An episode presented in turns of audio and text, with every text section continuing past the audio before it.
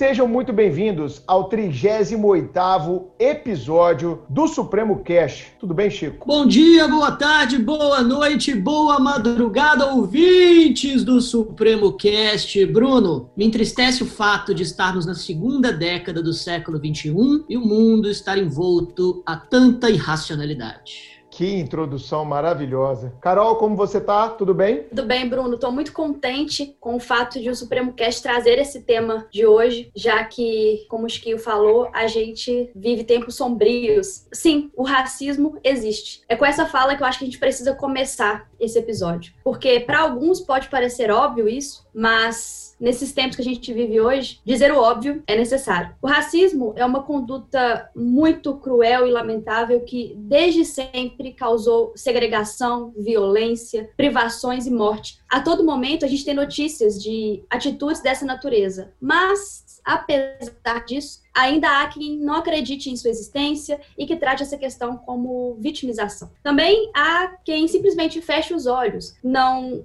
se manifesta, não se posiciona e nem faz o mínimo: estudar, aprender sobre racismo, se educar, educar seus filhos para que a gente construa dias melhores. Sem contar aqueles que naturalizam o racismo, fazendo comentários pejorativos, preconceituosos, praticando bullying nas escolas e tratando o assunto como se ele fosse indiferente. E para chamar a atenção da população e dos governos, de um modo geral, é, sobre esse tema tão, tão sensível, manifestações e protestos sempre ocorreram, e também em outras oportunidades. Mas nos últimos dias, em especial, o mundo inteiro tem se rebelado conjuntamente num ato de resistência, de enfrentamento contra um sistema que massacra os negros. E isso se deu após a morte brutal de George Floyd em Minneapolis, nos Estados Unidos. Essa onda de revolução chegou ao Brasil, relembrando casos de crianças negras que morreram também cruelmente. E diante desse contexto, o racismo é o tema desse episódio. A intenção é discutir assuntos que envolvem essa temática, levando informação aos nossos ouvintes e principalmente educação, já que esse é o nosso papel, né? Só educação salva. E para tratar desse tema tão urgente, tão importante, nós trouxemos duas integrantes maravilhosas do time Supremo, que são Lilian Souza e Núbia de Paula Lilian Souza, para quem conhece já, é professora de Direito Tributário no Supremo. Ela é advogada, ex-funcionária pública do Estado de Minas Gerais, membro do Comitê de Diversidade do Instituto de Juristas Brasileiras. E a Núbia, advogada, doutora em Direito, professora de Direito Civil e Direito Administrativo do Supremo. Sejam muito bem-vindas. Isso aí, meninas. É um prazer ter vocês aqui com a gente. Enobrece o time Supremo a presença de vocês, como mulheres empoderadas, negras que são. Lilian, muito bem-vinda. Dá sua saudação inicial aí para a galera, pô, com aquele sorriso maravilhoso que contagia todo mundo. O Chico tá precisando ser contagiado, porque nós estamos gravando de manhã, galera dos ouvintes aí, e o Chico só acorda depois do meio-dia. Então, Lília, já dá aquele impacto aí pro Chico acordar. É um prazer muito grande estar aqui, né, para falar sobre um assunto que é tão necessário e que para mim é tão caro, né? Exatamente, conta até da, da, minha vivência, da minha história de vida e afins. Como a Carol disse, é necessário sim a gente falar o óbvio, principalmente nesses momentos, né, em que a gente é surpreendido por situações que nos parecem absurdas, mas é importante a gente falar sobre isso, exatamente para tentar conscientizar o outro do que, que, seria esse momento e toda essa situação. É um prazer enorme estar aqui de volta, né? Verdade, de volta, verdade, você já esteve aqui para falar com o direito tributário. A Carol esqueceu dessa parte. A Lília já esteve. Qual Ela já episódio? esteve. Foi quarto, quinto? Quarto episódio, quarto, quarto episódio, isso aí. Exato. A gente né, falou sobre o direito tributário e agora falando sobre um assunto tão sensacional quanto, né? Que é mais ou menos, né? Há controvérsias. Minha amiga, colega de mestrado, professora do time Supremo, professora universitária mais homenageada de Belo Horizonte. Eu nunca vi uma professora ser tão homenageada em turmas assim de faculdade de Belo Horizonte como minha amiga Núbia de Paula. Muito bem-vinda à sua estreia no Supremo Cash. Gente, o prazer é enorme estar aqui com vocês. Obrigada, Bruno, Carol, Chiquinho pelo convite. Esse tema urgente, necessário e que realmente me emociona, porque eu estou aqui não como vítima hoje, né? Porque normalmente, quando pessoas negras são convidadas para participar de um bate-papo de racismo, normalmente elas são vitimizadas. Não estou como vítima, e sim para trocarmos opiniões e trazermos essa ideia aí para vocês, nossos ouvintes. Perfeito. Como a Carol muito bem introduziu, galera, é, o nosso bate-papo aqui, ele tem o viés de educação. Então, se você está ouvindo esse episódio do Supremo Cast, é porque de alguma forma você acredita que precisa se educar. Eu estudando para esse episódio do Supremo Cast, como a gente sempre faz, né, Chico? Eu vi o quanto eu, Bruno, aos 42 anos de idade, sou um completo completo ignorante quanto à questão do racismo. E eu resolvi estudar para a gente fazer esse podcast. E claro, eu vim aqui muito mais na condição de aluno do que de professor. Então eu quero muito aprender com essas duas grandes amigas que eu tenho. E eu acredito que se você está ouvindo esse podcast é porque você quer se aperfeiçoar enquanto ser humano, você quer trazer mais pluralidade para dentro de você e você quer entender se você é racista ou não. Porque na verdade muita gente é racista sem nem saber, porque isso está dentro de nós desde a mais tenra infância. Há uma naturalização a respeito dessa situação. Então,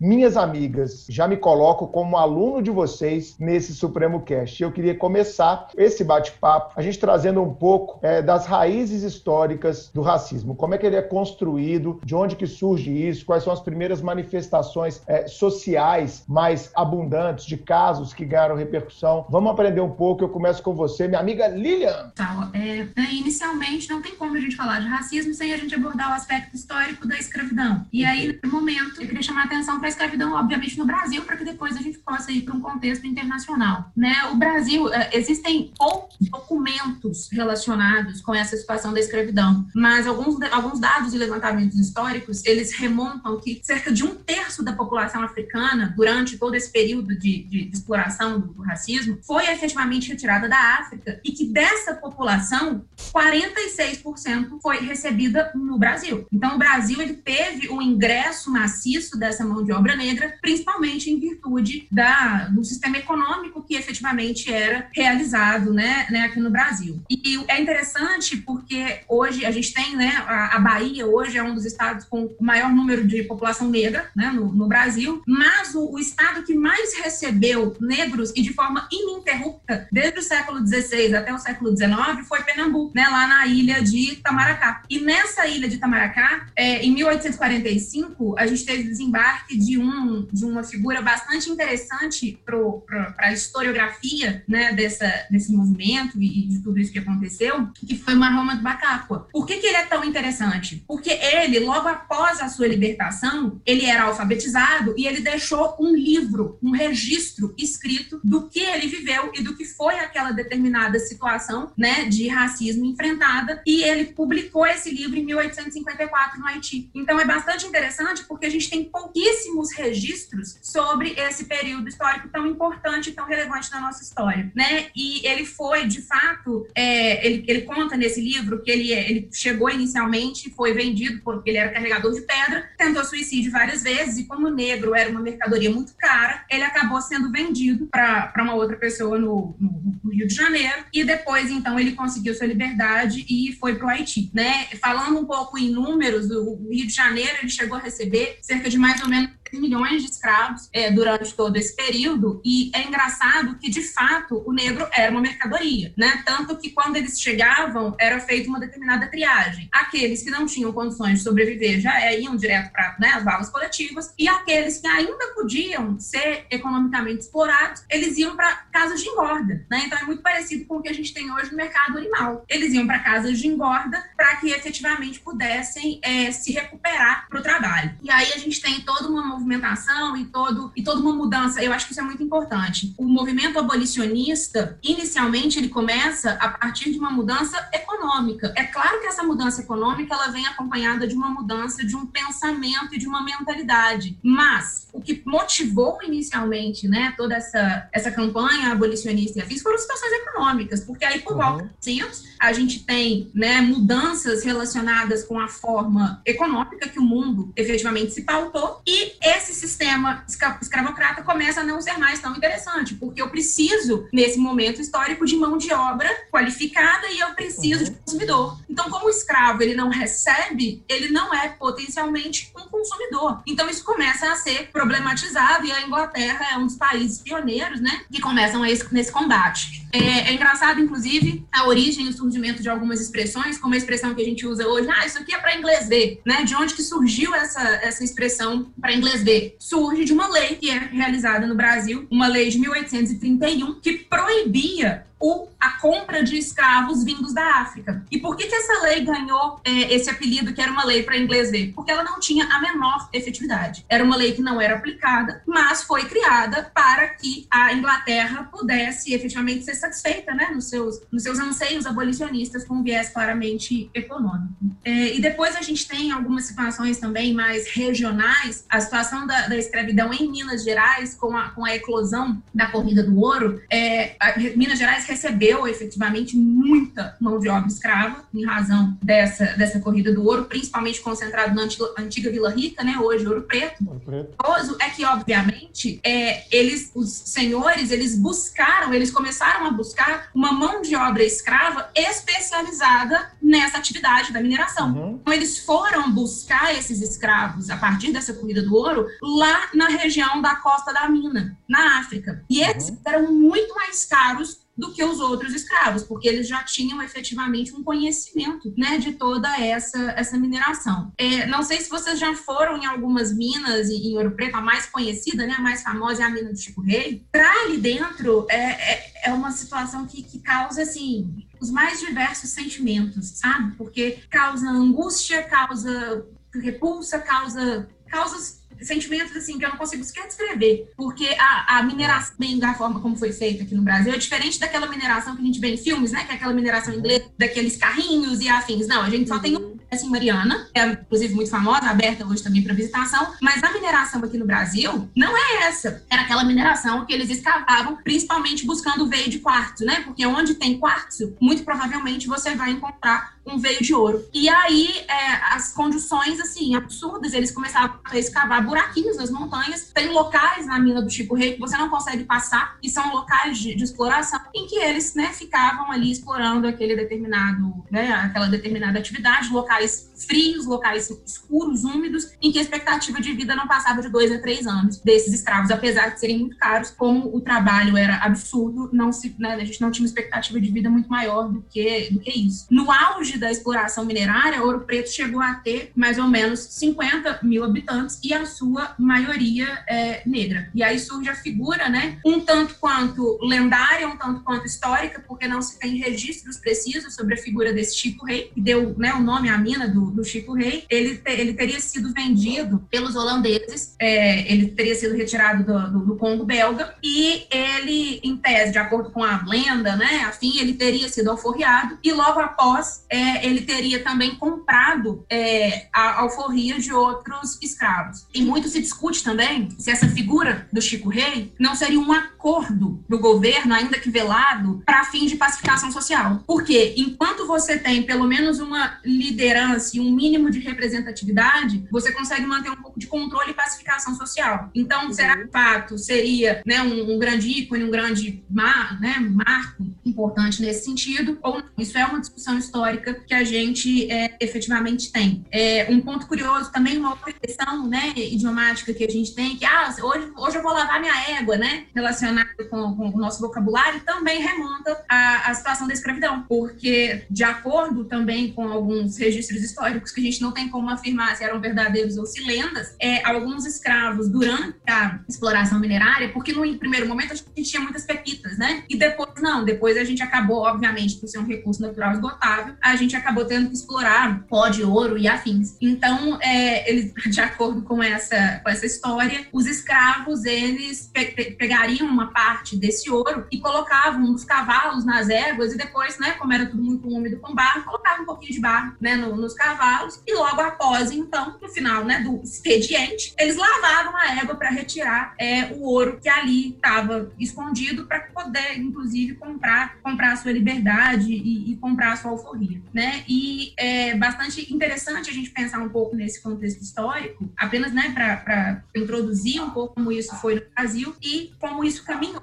né, a gente tem também ao longo dessa evolução dos anos que só em 1850 a gente teve a primeira lei, então, que foi a lei Plesbey em 1831, que proibia o tráfico de escravos. Uhum. Mas em 1850 a gente tem a lei Eusébio de Queiroz. E aí a lei Eusébio de Queiroz, ela proibiu de fato o tráfico de escravos no Brasil. Ah, mas por que que eu tenho duas leis então que proibiam o tráfico de escravos, uma em 1831 e outra de igual teor em 1850? Mais uma vez, questões históricas e econômicas. Porque em 18 1850, a gente tem um aumento da urbanização das cidades, a gente tem um aumento, a gente tem uma, uma menor oferta daquele produto, o escravo no mercado, o preço aumenta junto com a urbanização e começa a não ser mais tão interessante eu ter escravos. Então, aliado a todos esses fatores, a lei, entre aspas, começa a pegar e começam a surgir né, essas ideias abolicionistas. E aí a gente tem posteriormente a famosa lei do ventre livre, né, no que, que consiste uhum. essa lei do ventre livre? Aquelas crianças nascidas né, de escravos, é, elas, em tese, teriam a liberdade, mas elas deveriam servir ao Senhor até os 21 anos de idade. Na verdade, né, o que seria essa. É, essa... nós, até, nós até abordamos, Lília, com o Nasser no episódio passado do Supremo Cast, né, Chico? Você deve se lembrar, Carol. A gente falou uhum. bastante sobre, sobre esses pontos aí, até como forma de entendimento da formação da, da, da República Brasileira e do abandono né, da monarquia. Uhum. Porque isso, esses, esses processos históricos, eles caminham de mãos dadas, né? Essas leis foram até citadas é, pelo Nasser também, né? Né, Chico? Exatamente, exatamente. Essa, essa rima narrativa aí entre os episódios existem, porque justamente esses fatos são indissociáveis da, da história brasileira e ele lembrou bem exatamente essas, é, essas motivações que as legislações tiveram. Uhum. Inclusive, sobre a lei do ventre livre, ela até fala que livres como se eles teriam que depender de seus pais, que eram escravos? Liberdade é. é essa, né? Liberdade é, é essa. E, e, eu acho que mais absurda que a lei do ventre livre é a lei do sexagenário. Porque, primeiro, qual escravo, né? A Pegava a idade. Né, é. surgiu, em mil, surgiu em 1885. Qual escravo chegava a 65 anos de idade? É. A e população segundo... em geral não chegava a essa idade, quem dirá escravo. É, exato. E, e, se chegasse, ia, ia, ia viver com o quê? Ele foi escravo a vida inteira. É o abandono mais completo. Você uhum. não é mais útil para mim, porque você tem 65 anos, já me gera um custo altíssimo. Então vai ser feliz, filho, né? Vai seguir. É. Dupla é, vulnerabilidade, né? É. Tal, tal.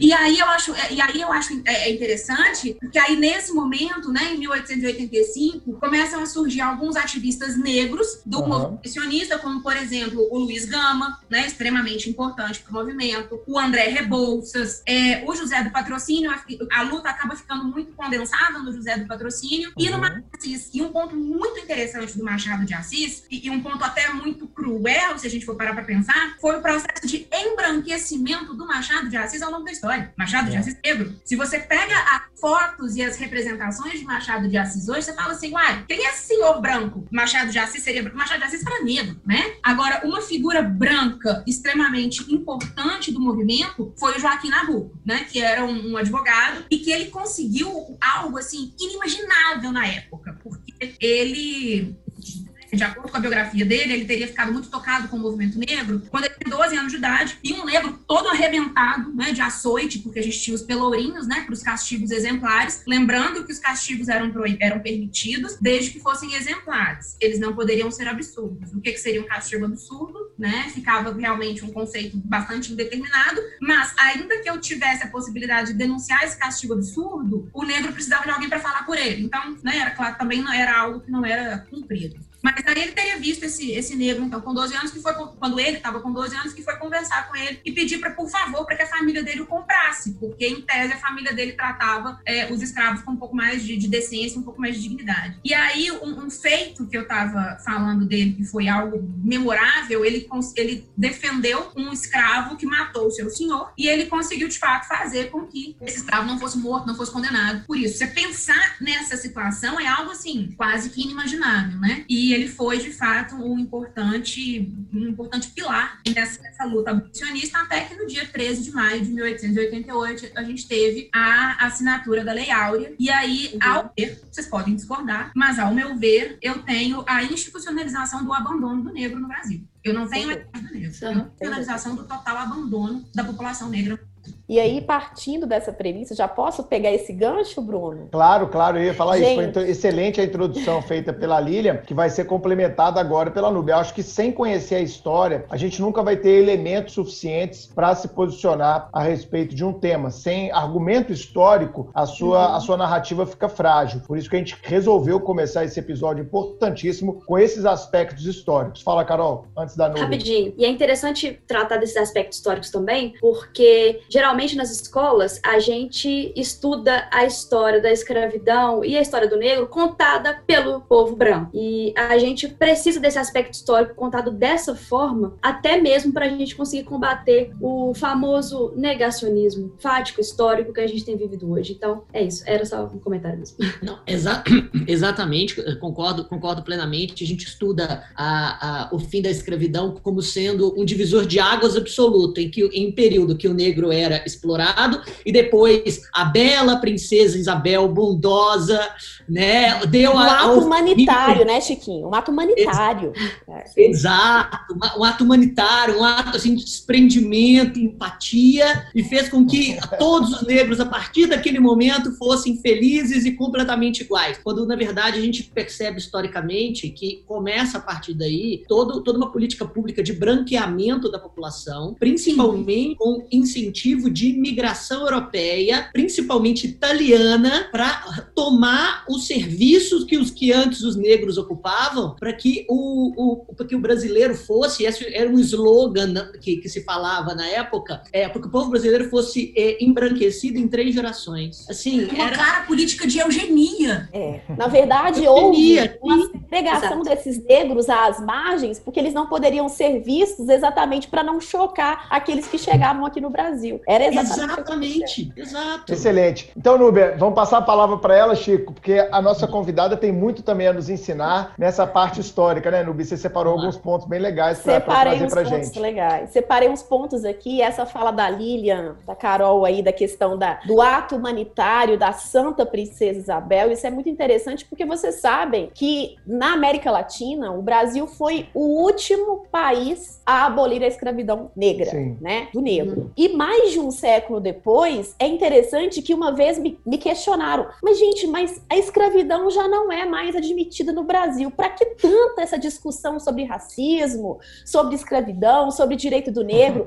A questão, gente, é que mais depois de mais de um século de abolida a escravidão negra, o que que acontece? Foi enraigado no inconsciente coletivo um pensamento que continua marginalizando os negros e impede essa população negra de se constituírem como cidadãs plenas. Essa é a verdade. E aí, quando a gente uhum. fala de racismo estrutural, me permita aqui, né, pessoal, às vezes a gente fala tanto racismo estrutural, racismo estrutural, mas o que, que vem a ser esse racismo estrutural? É o uhum. conjunto de ações, é o conjunto de hábitos, é o conjunto de situações, falas, eufemismo que denotam que você sim é um racista. Ui, que você sim vai fazer o quê? Vai colocar a população negra, nós, eu, a professora Lilian, todos os negros que você conhece, numa situação hierarquicamente inferior a você. E isso pode não estar na sua consciência, mas no seu inconsciente está enraizado. Então, eu acho muito bonitinho, é muito comum no interior, porque eu sou do interior, existem algumas idosas que falam assim: olha que bonitinha, ela é uma pessoa de cor. Aí eu fico pensando assim, ué, mas será que a outra não tem cor? É isso, Carol? Você não tem cor? Porque eu tenho uma cor, todo mundo tem cor.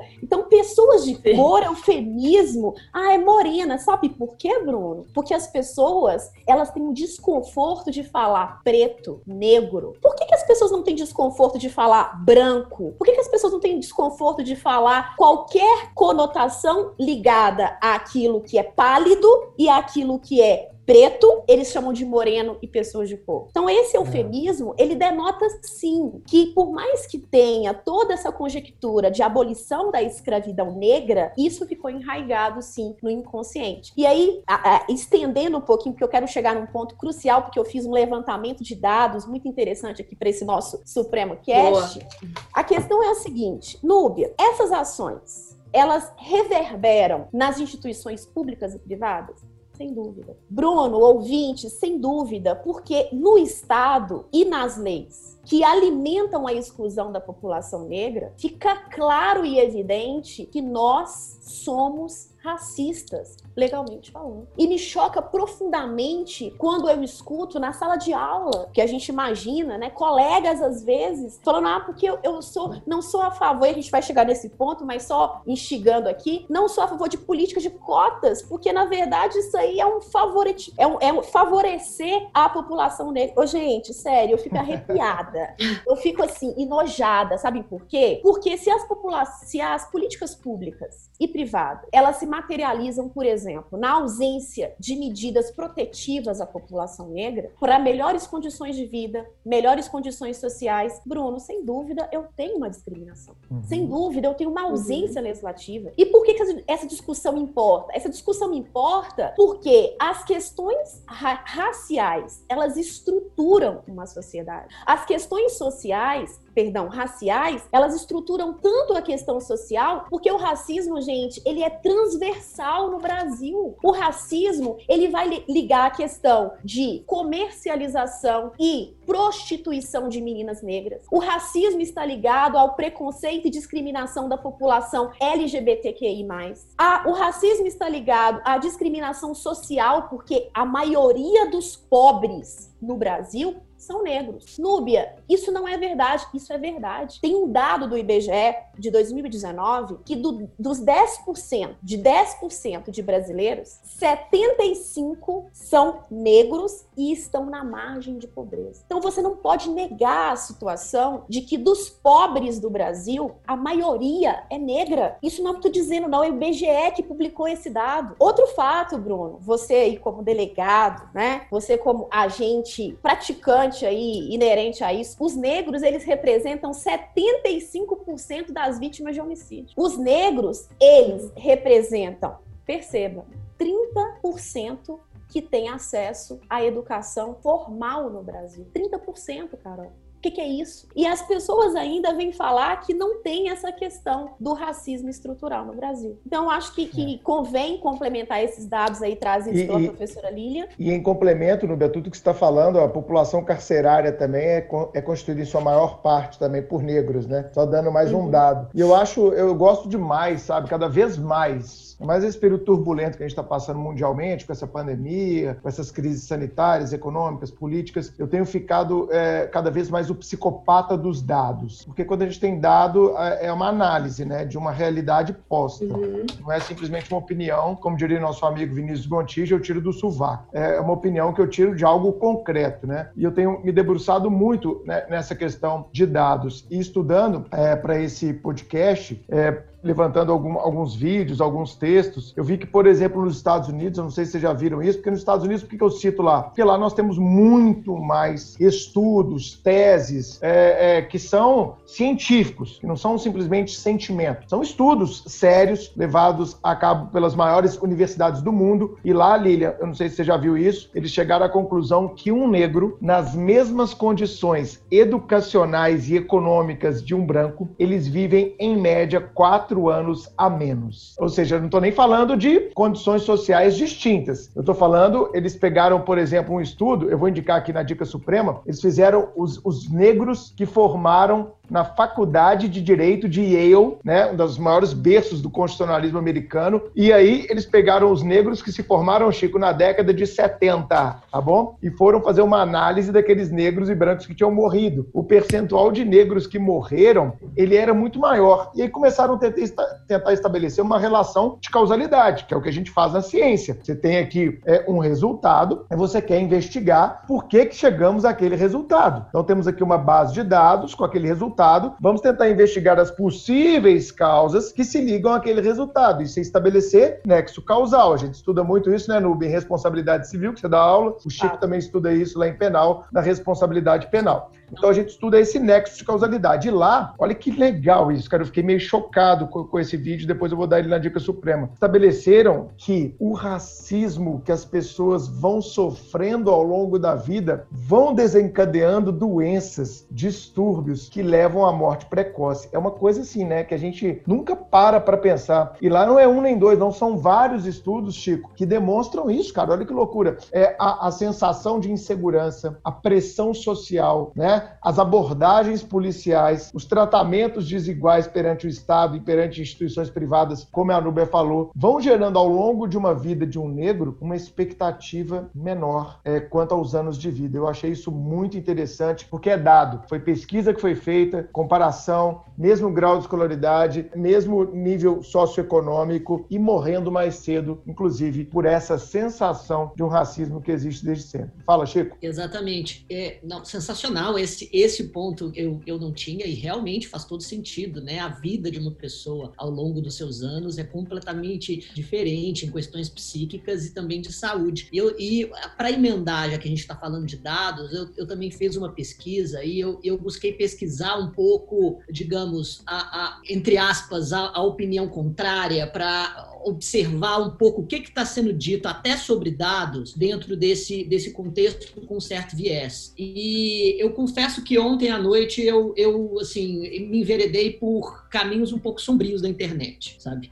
E, Dark é, Web, o que, que é Deep Web? O que, que você fez? Não, cheguei aí, pra, cheguei aí para Deep Web, mas é, é, fui por veredas um pouco, um pouco sombrias. Tem um dado que foi inicialmente publica, é, publicado e, e, espalhado por alguns sites ligados a, a, a notórios supremacistas brancos americanos. Uhum. E esses dados, eles inicialmente são verdadeiros no sentido de que, observando-os de forma completamente acrítica, é, eles, os dados em si são, são, são verdadeiros, mas é óbvio que eles, que eles escondem uma realidade bastante, bastante cruel, que é a realidade que nós estamos falando. Esses dados, eles foram circulando no, no mundo inteiro, até que no Brasil, eles foram publicados pela Veja, de tanto, é, de, de, tanto que eles se tornam argumentos retóricos. Os dados são o quê? Os crimes violentos nos Estados Unidos praticados de negros contra brancos é, são cinco vezes maiores do que, os, do que o contrário, do que os praticados de brancos contra negros. E sim, isso é verdade. Isso se torna um argumento é, quase que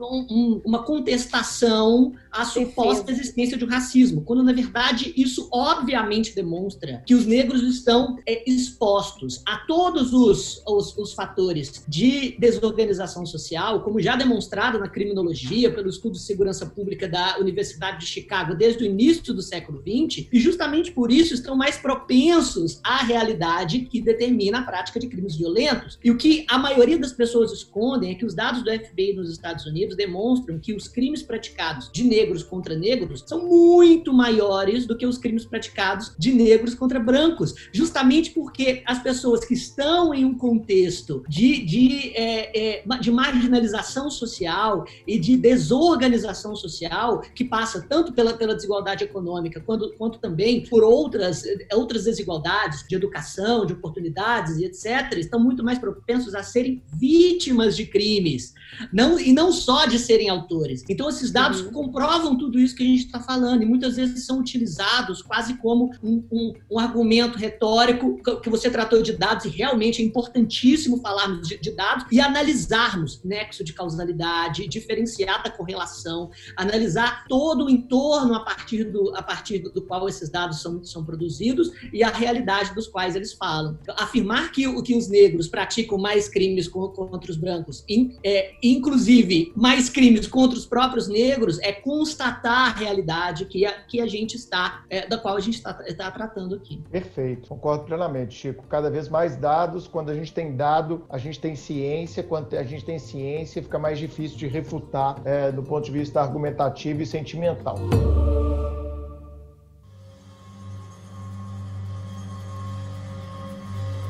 queria colocar aqui é, um, primeiro, um primeiro ponto para a gente destacar depois dessa questão do histórico, que é o seguinte: é, nessa preparação que eu fiz me educando para esse podcast, me chamou a atenção também um vídeo que eu assisti no TED Talks, é, em que um, um, um advogado ele expõe, ele é de um movimento negro lá americano, e ele expõe que o racismo tem muito mais a ver com comportamento do que sentimento. Olha que ideia legal. O racismo tem muito mais a ver com um comportamento que se repete, que se herda e por aí vai, do que certamente a respeito de um sentimento. E por que, que eu digo isso? É porque no discurso, vamos pensar, é, todo mundo fala. É difícil você ver uma pessoa que fala abertamente, eu sou racista. Né? Todo mundo que nos cerca, assim, pelo menos as pessoas com as quais eu convivo, é, eu não tenho um amigo, e nem teria, isso seria uma causa, inclusive, de, de fim da amizade, que viesse falar comigo, não, cara, eu desculpa, eu sou racista mesmo. Né? É, as pessoas normalmente verbalizam, ah, mas eu não sou racista. Né? Mas tudo bem, às vezes as pessoas, eu acho que é, grande parte das pessoas, pessoas, eu, eu, eu acredito nessa, vamos colocar entre aspas,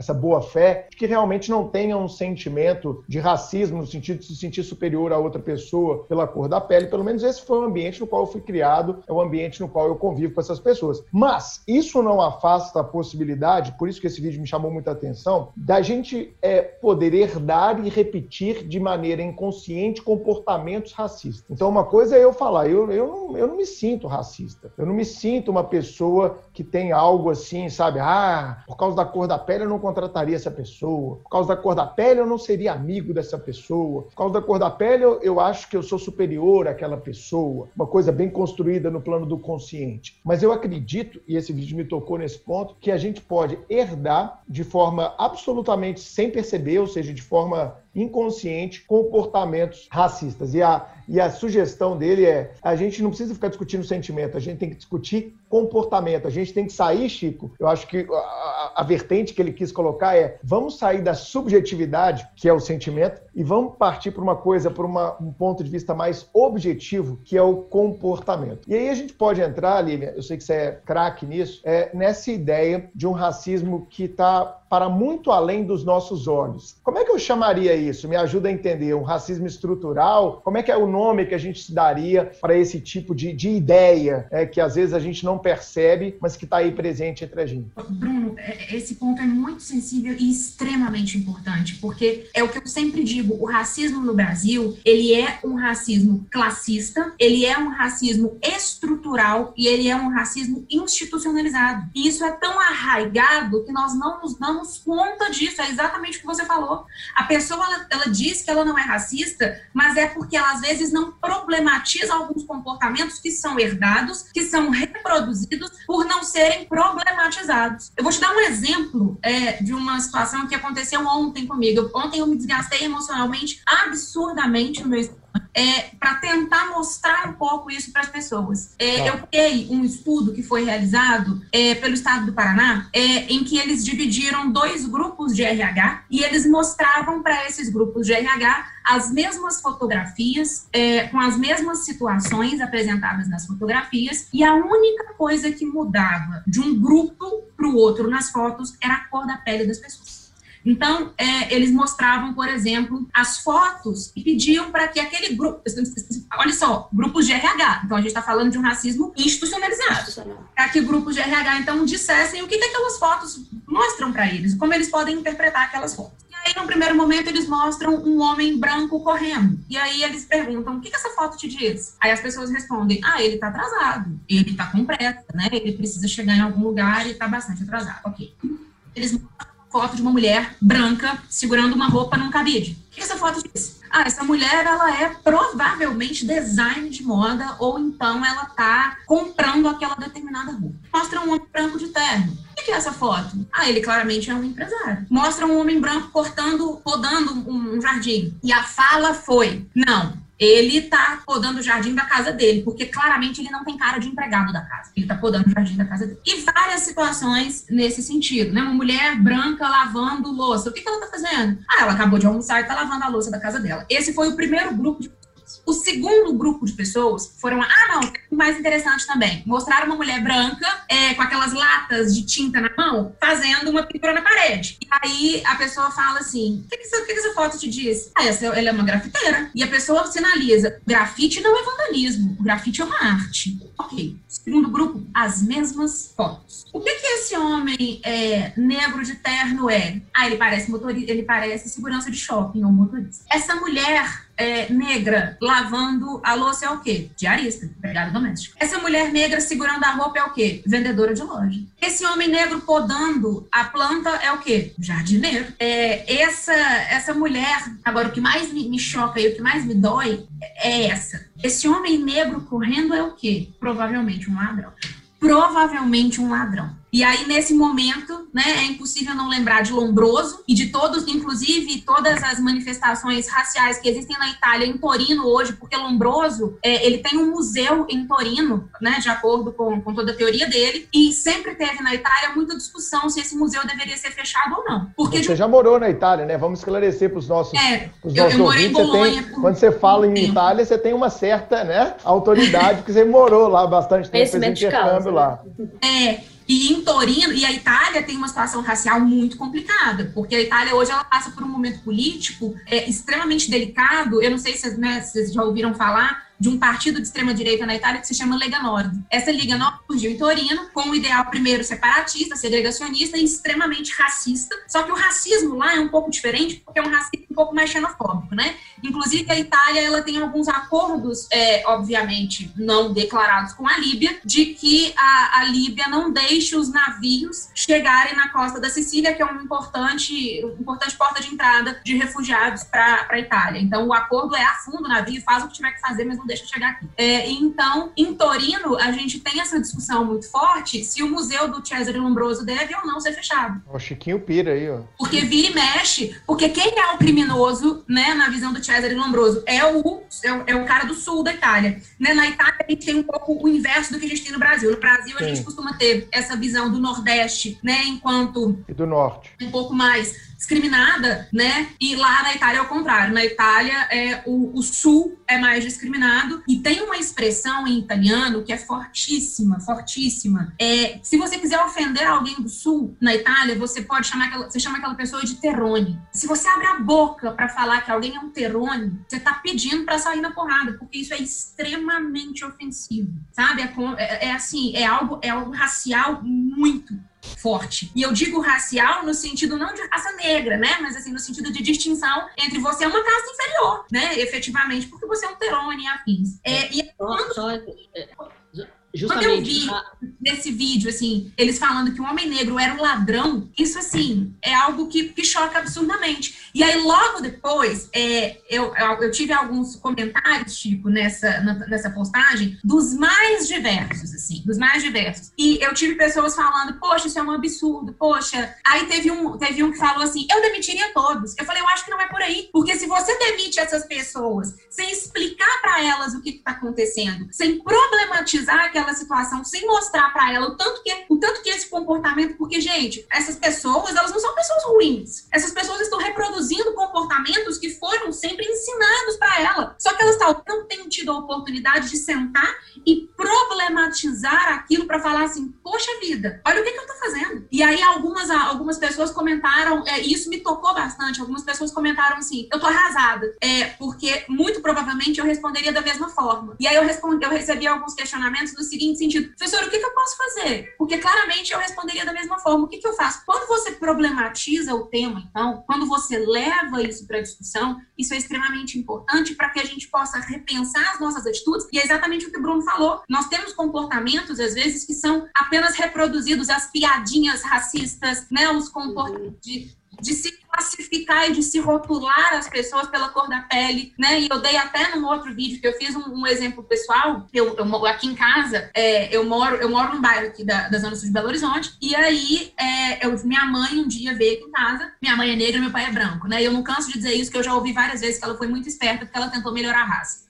É, Aí mamãe tava descendo com lixo. Mamãe tava descendo com lixo aqui de casa pra mim. E uma moradora abordou ela, uma outra moradora do prédio abordou ela perguntando quanto era diário. Porque, claramente, mais uma vez, o rótulo do racismo institucional, do racismo institucionalizado, daquele racismo classista. Porque, majoritariamente, a população negra no Brasil, ela é pobre. Ah, mas tem um... Majoritariamente, ela é pobre. Porque olha que absurdo. Quando se discutiu o final da escravidão no Brasil, é, o negro ficou totalmente à margem da sociedade. A gente teve o processo de urbanização, do surgimento de comunidades carentes e grosso modo, são compostas por populações negras, e aí se discutiu é, a respeito da indenização. Você acha que a discussão da indenização era para os negros libertos? Não! A discussão da ação que foi feita no parlamento brasileiro naquela época era uma indenização para os senhores, senhores de escravos, porque eles tinham perdido patrimônio. E essa indenização aconteceu na Bélgica, essa indenização aconteceu na Inglaterra. É uma lógica totalmente oposta. Totalmente uhum. oposta, em que a gente tem a indenização é para o cara que perdeu a sua mercadoria.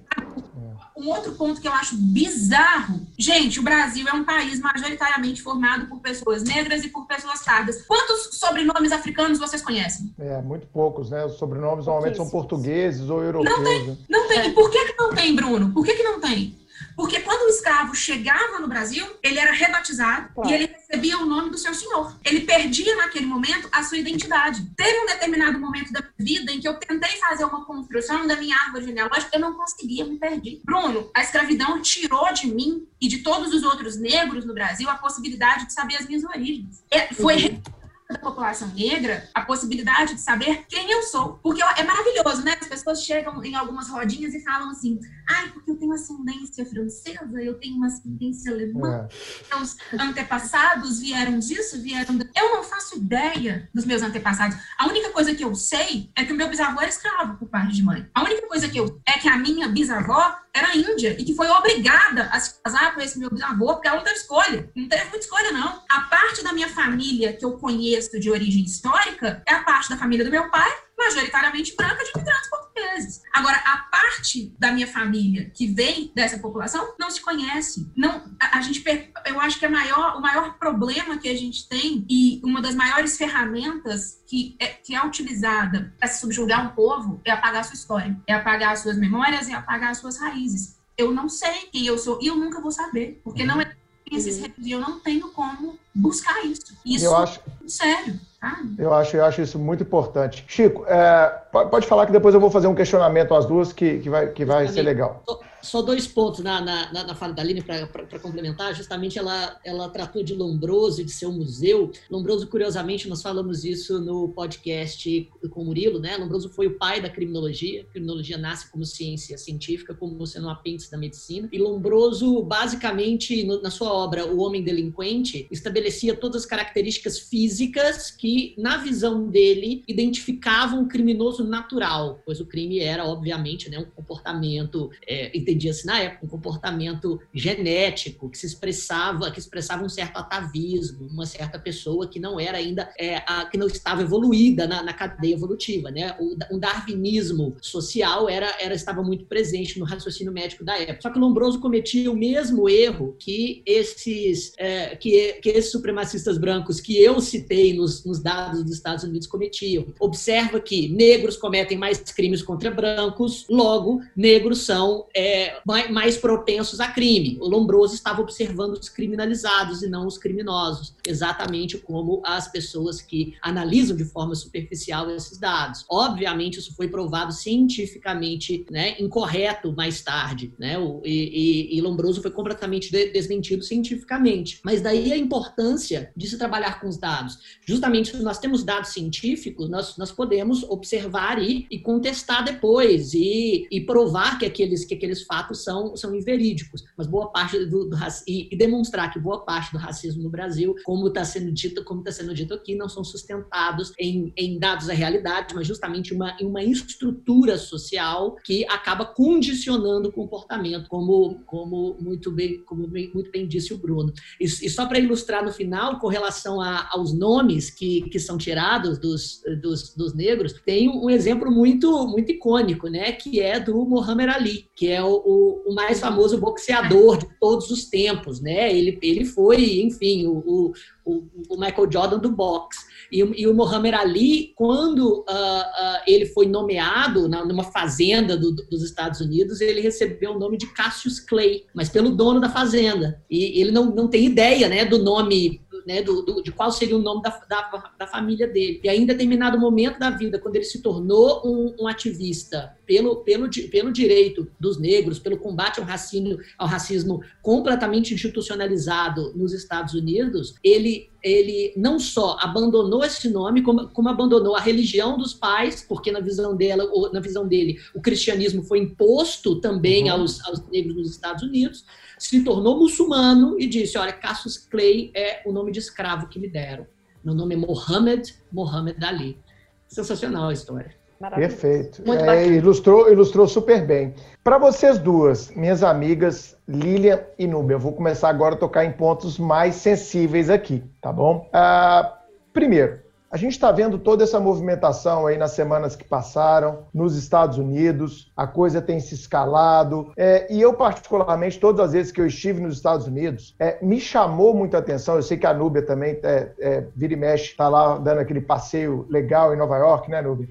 É, e, e, é uma coisa que me chama muita atenção, não sei você, Nubia, vamos começar por você, é como é que nos grau de, de consciência, é claro que tudo tem razões históricas, é outro tipo, né? É o negro lá tem outra perspectiva, a escravidão lá foi de uma outra forma, mas é, sempre me chamou a atenção, é, não sei se o Chico, a Carol, a Lília já tiveram por lá, mas sempre me chamou a atenção quando eu vou nos Estados Unidos, é a mobilidade social do negro, ela é muito maior. Ela é muito maior. Se você vai num restaurante chique aqui no Brasil, é muito difícil você encontrar um negro ou um casal de negros nesse restaurante chique. Vamos rasgar o verbo aqui, tá? É muito raro uhum. você encontrar. E nos Estados Unidos já fui muito restaurante bom e é comum você ver casais negros. Então é comum você ver um negro, às vezes, numa loja mais bacana. É, eles, a, o, o, é lógico que eu não estou dizendo que lá o racismo não existe. O que eu estou querendo destacar é que lá é, o negro já alcançou, talvez por uma política de cotas etc., de mais longo tempo, ele já alcançou é, é, posições sociais que o negro do Brasil ainda está muito longe de alcançar. O exemplo máximo, poxa, eles elegeram um presidente negro. o, o, o Barack Obama, poxa, é um negro de origem africana americana e etc. Poxa, eles chegaram a esse ponto né, de eleição de um presidente na mais alta potência mundial. É, ô Nubia, isso também te chama atenção quando você, quando você já esteve por lá? Não sei se a Lília também já esteve, se ela pode falar disso. Na Europa eu já não vejo tanto isso, Lília. Quando eu fui na Europa, às vezes que eu fui, eu não vejo tanto isso. Mas nos Estados Unidos sempre me chamou atenção essa mobilidade social maior do negro. Você concorda comigo, Núbia? Super concordo, Bruno. Realmente, nos Estados Unidos, a gente tem uma, uma presença da população negra nas classes sociais mais altas. Sim. O que realmente a gente não vê aqui no Brasil. E só para corroborar o que eu vou te dizer, é que eu tive a oportunidade de participar de um evento na, na universidade lá de Nova York. Tipo um Sim. curso de curta duração. Sim, e nesse curso, curso de verão que eles fazem. Né? Exatamente. Né? Nesse curso de curta duração, esse curso de verão, tinham mais ou menos umas 70 pessoas na sala. E dessas 70 pessoas, eu pude contar cerca de 25 pessoas negras comigo. Bruno, quando eu fiz graduação, eu fui a única negra da minha sala. Uhum. Na nossa turma do mestrado e doutorado, eu era a única negra da nossa turma. Quando realmente a gente vai a um restaurante ou a um evento social mais glamura, glamorizado, glamour, uhum. glamuralizado. Glamuroso, glamuroso. Glamuroso aqui no Brasil, realmente a gente não evidencia isso. E aí nos Estados Unidos, eu não senti nenhuma dificuldade de trânsito, nenhuma uhum. dificuldade de interação, de acesso. Mas sabe por quê? E me corrija se eu estiver errado, Chiquinho, que gosta muito dessas, dessas interlocuções. Eu acredito que por mais que o racismo lá ele seja evidente, claro e presente, nos Estados Unidos há uma valorização da cultura negra. Há uma valorização do negro enquanto agente intelectual. Isso enquanto história da população negra. No Brasil, a gente peca imensamente. E aí, eu não estou dizendo que é melhor ou pior. Qualquer Sim. forma de racismo, ela é condenável. Mas no Brasil, o negro, ele perde, ele vai sendo espinzinhado, ele vai sendo excluído, ele vai sendo marginalizado. E aí, Bruno, é o dado que você colocou. Isso afeta muito mais vezes o psicológico daquela pessoa, que ela não uhum. se sente encaixada naquele lugar. Eu, Bruno, já ouvi de pessoas negras, ai, mas por que, que você não vai naquele restaurante? Ah, não gosto, não me sinto bem. Não me sinto bem, eu não me sinto, sabe, acolhida naquele lugar. Uhum. Fato, pessoas da nossa classe social. Sim. E aí, eu vou contar um fato, já que a Lídia contou, e eu me sinto muito à vontade para contar essa experiência que eu tive. Eu comecei a dar aula como docente muito nova. Formei aos 24 anos, eu comecei a dar aula aos 25 anos. E, gente, eu não tenho vergonha nenhuma de falar. O meu pai era vaqueiro. A minha mãe é negra e é professora de escola primária, que a gente fala primária. Minha família é muito pobre. Bruno, eu tinha uma calça, eu tinha uma blusa, e naquela época, deixa eu contar pra vocês, não tinha esses cremes que deixavam o cabelo assim bonito. Maravilhoso. É, não tinha. Então, a gente tinha opção, né, Lilia? Ou alisava o cabelo, alisava mesmo o cabelo, que ficava aquele trem lá esquisito, ou então você ficava com o cabelo preso. Porque não tinha, gente, não tinha produto, não tinha acesso. E eu vou falar mais. Eu não acho, Chiquinho, que hoje existem produtos, Carol, para as negras, porque eles acham isso bacana. É porque nós agora consumimos. É lógico, virou mercado consumidor. Agora a gente é mercado. Com certeza. Entendeu? Agora a gente é Exatamente. mercado. E aí eu estava lá com a minha calça puída, com meu sapatinho furado, porque eu não tenho vergonha nenhuma de falar, comecei a dar aula assim, Carol. E aí eu fui ao banheiro da sala dos professores. Me emociona lembrar dessa história, Tiquinho. Fui ao banheiro na sala dos professores. E era à noite, e eu trabalhava o dia inteiro. Eu levei uma blusa para trocar, porque eu tinha ficado com aquela blusa o dia inteiro, né? Levei a blusa para trocar. Nisso, uma professora, ela entra na sala, no banheiro, e vira para mim e fala assim: aqui, esse banheiro aqui é só de professores, tá? É, faxineira tem que trocar a roupa, é lá no outro banheiro. Não. Juro. Que isso? Juro. Aí eu olhei Hum. pra ela e falei assim: então, eu não sou faxineira, eu sou professora. Eu sou doutoranda em direito. Caramba. Ela olhou pra mim, pelas minhas roupas, pela minha cor, pelo meu cabelo alisado e falou: não, ela é faxineira. Ela tá aqui, não pode usar o banheiro dos professores. Então, Bruno, eu acho que é basicamente por aí. Basicamente por aí que a banda toca aqui no Brasil. Eu imagino. E eu quero fazer uma outra pergunta, Carol, só, só para emendar nessa aqui, Uhum. porque essa eu tenho certeza que vocês duas já escutaram. E eu queria, ah, não sei, talvez num exercício de empatia, podemos chamar assim, é, entender um pouco mais é, os sentimentos seus quando ouvem a seguinte frase que eu vou falar para vocês, que eu tenho certeza que vocês já escutaram. Você nem é tão negra assim. Ah. O que você pensa, Lília, quando alguém te fala isso? Porque, porque assim, é, existe uma antes coisa existe uma coisa que é o fenótipo, né? O fenótipo que a gente aprende lá no colégio, que é a aparência, né? É, e, e- e a pessoa, às vezes, como forma. Eu não sei se isso é uma forma de, de, de branqueamento, não sei se é uma forma de atenuação do racismo, eu não sei se é uma forma atrapalhada de lidar com a coisa. E como a gente está aqui nessa perspectiva educativa, né? Talvez muitos ouvintes falem, putz, eu já falei isso. É, é, o que, que você sente, Lilian, e depois a Núbia, quando alguém fala essa frase, mas você não é tão negra assim? Bruno, antes de responder isso, eu só queria fazer um adendo na fala da Núbia, Bora. a como é, o negro é visto fora. Porque eu não tenho, eu, eu nunca Hum. fui aos Estados Unidos, eu não tenho, Verdade. confesso que eu não tenho muita vontade de ir aos Estados Unidos, é, mas eu morei na Europa e na Itália, que é extremamente racista. Extremamente racista. Então, você falou dessa questão da mobilidade negra nos Estados Unidos. Isso na Europa, pelo menos na Itália, não existe. E é um pouco pior. É, eu te digo o seguinte: na Itália, é, existe um fetiche muito grande, fetiche sexual muito grande Sim, pela mulher erotização, né? é uma erotização da mulher negra, principalmente uma erotização da mulher brasileira.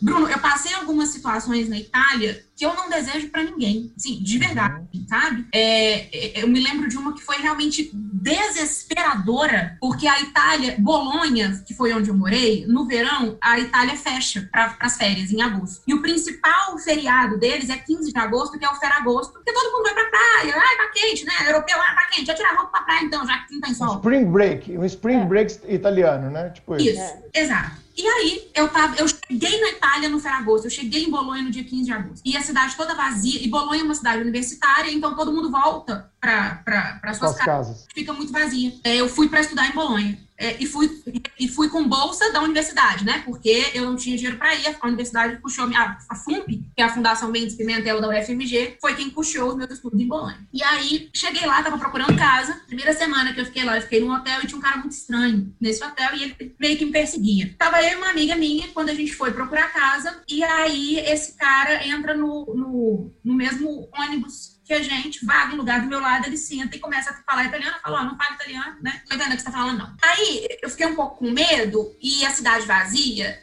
E eu tava com uma amiga minha, a Lívia. A Lívia é muito lesa, muito lerda. Até ela pegar tudo que tá acontecendo.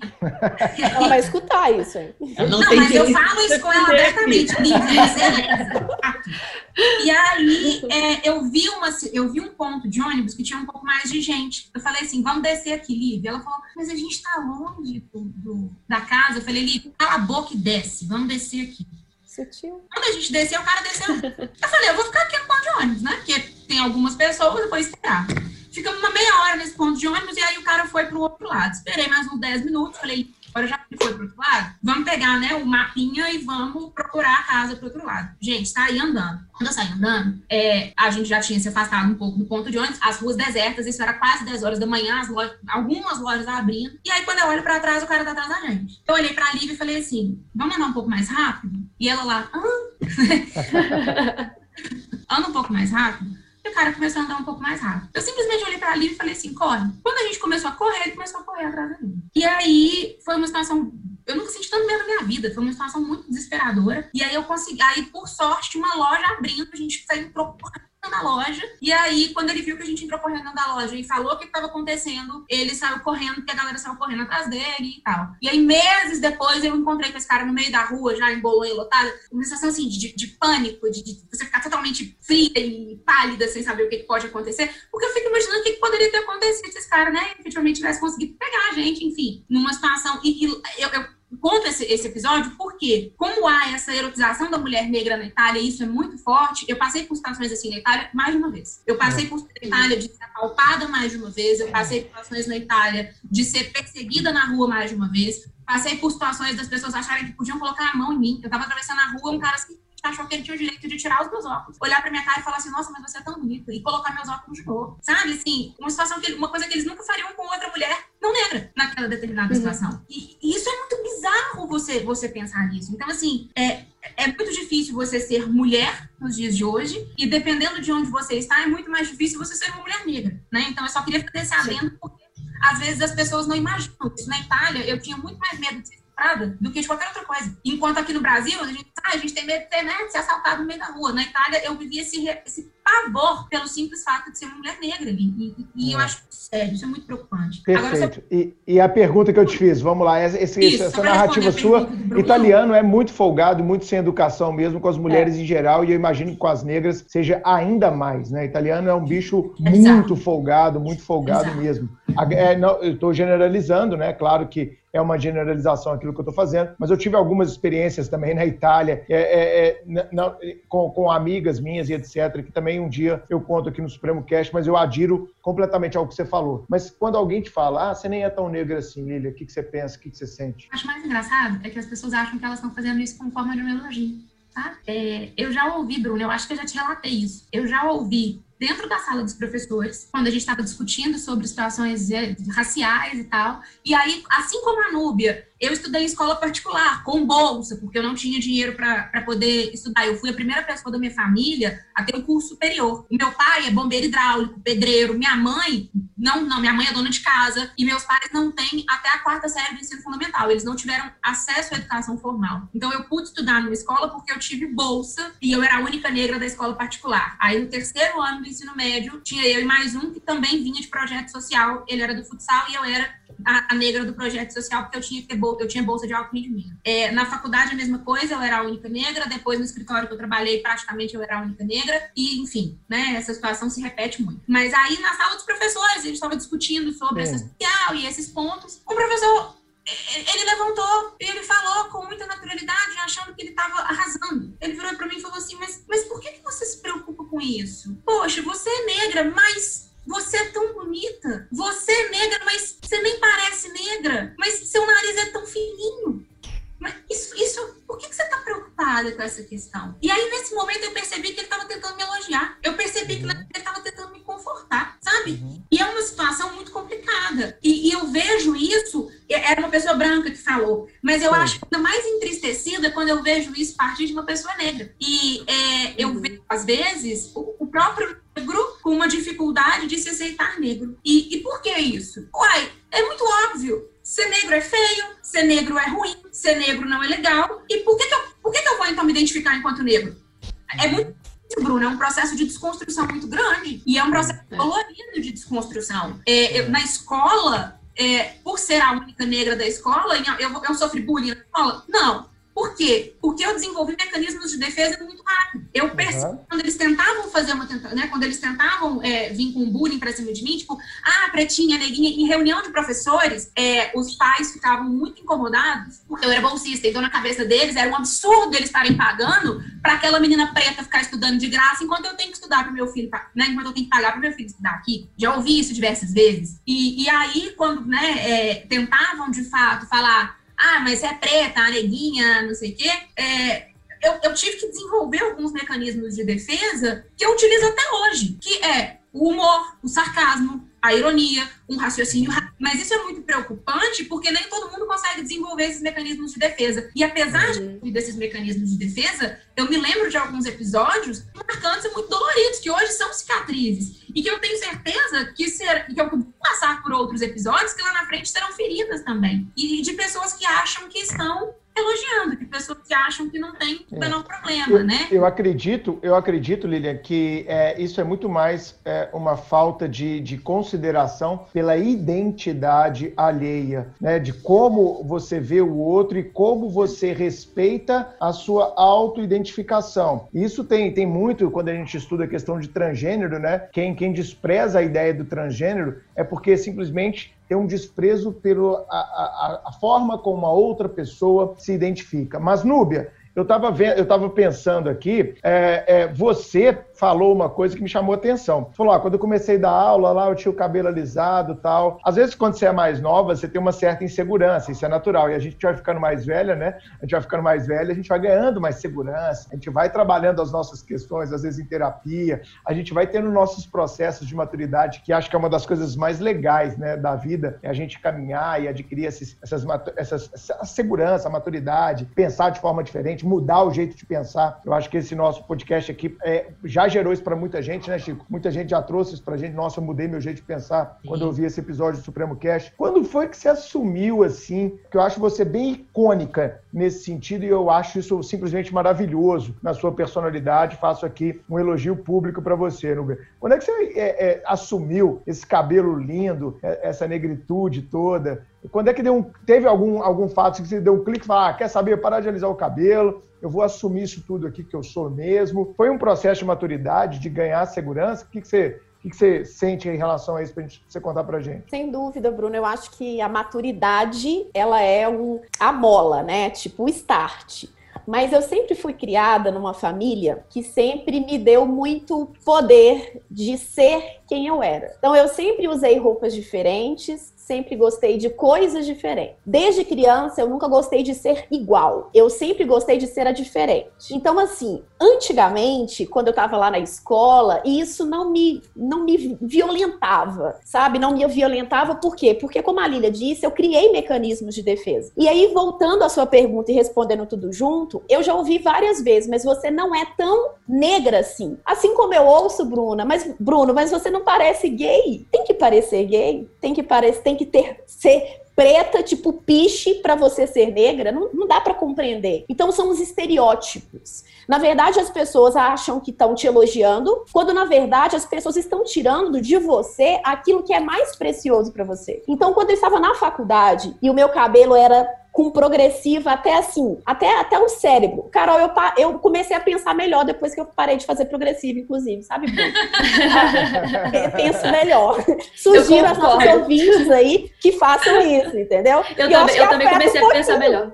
Afeta um pouquinho, Chiquinho. Eu acho que a química vai lá pra dentro, entendeu? Um pouquinho mais inteligente. Aí teve um dia que eu fui num salão e eu falei, gente, não tô querendo ficar fazendo escova todo dia. E juro, juro, isso eu tinha, sei lá, os meus 19 anos. Aí eu virei pra mulher do salão e falei: escuta, eu quero ter os meus cachos novamente, eu quero cuidar do meu cabelo. Eu fiquei com vontade, Chiquinho. Eu não queria aquela aparência igual às minhas amigas. Todo mundo de cabelo liso, todo mundo de escova. Não. Aí ela virou pra mim e falou: oh, infelizmente, minha filha, como, desculpa a expressão, não, você cagou no seu cabelo, não tem como eu fazer nada. Só máquina. Eu falei: então passa. Passei máquina 1 no meu cabelo. Passei máquina 1. Carol passei também já máquina, passou, ué. Passei máquina 1 no meu cabelo, fiquei careca, as pessoas acharam que eu estava com AIDS, que eu estava com câncer. Me perguntavam ah. na rua, você tá doente? Né? Porque as pessoas acham é, que assim, esse é clássico. É clássico. Aí, Carol, comecei a usar os, tur os turbantes, que vocês sabem que eu adoro adoro usar turbantes. Uhum. Foi É aí, lindo, Bruno, né? que eu desenvolvi o gosto por turbante. E aí eu comecei a usar turbantes, lenços, e desde então eu realmente não consigo me ver de outra forma. Quando eu vejo uma foto que eu estou de cabelo liso, eu não me reconheço. Eu não me reconheço porque eu vejo naquelas fotos o que as pessoas me impunham naquele momento, que é um padrão de beleza,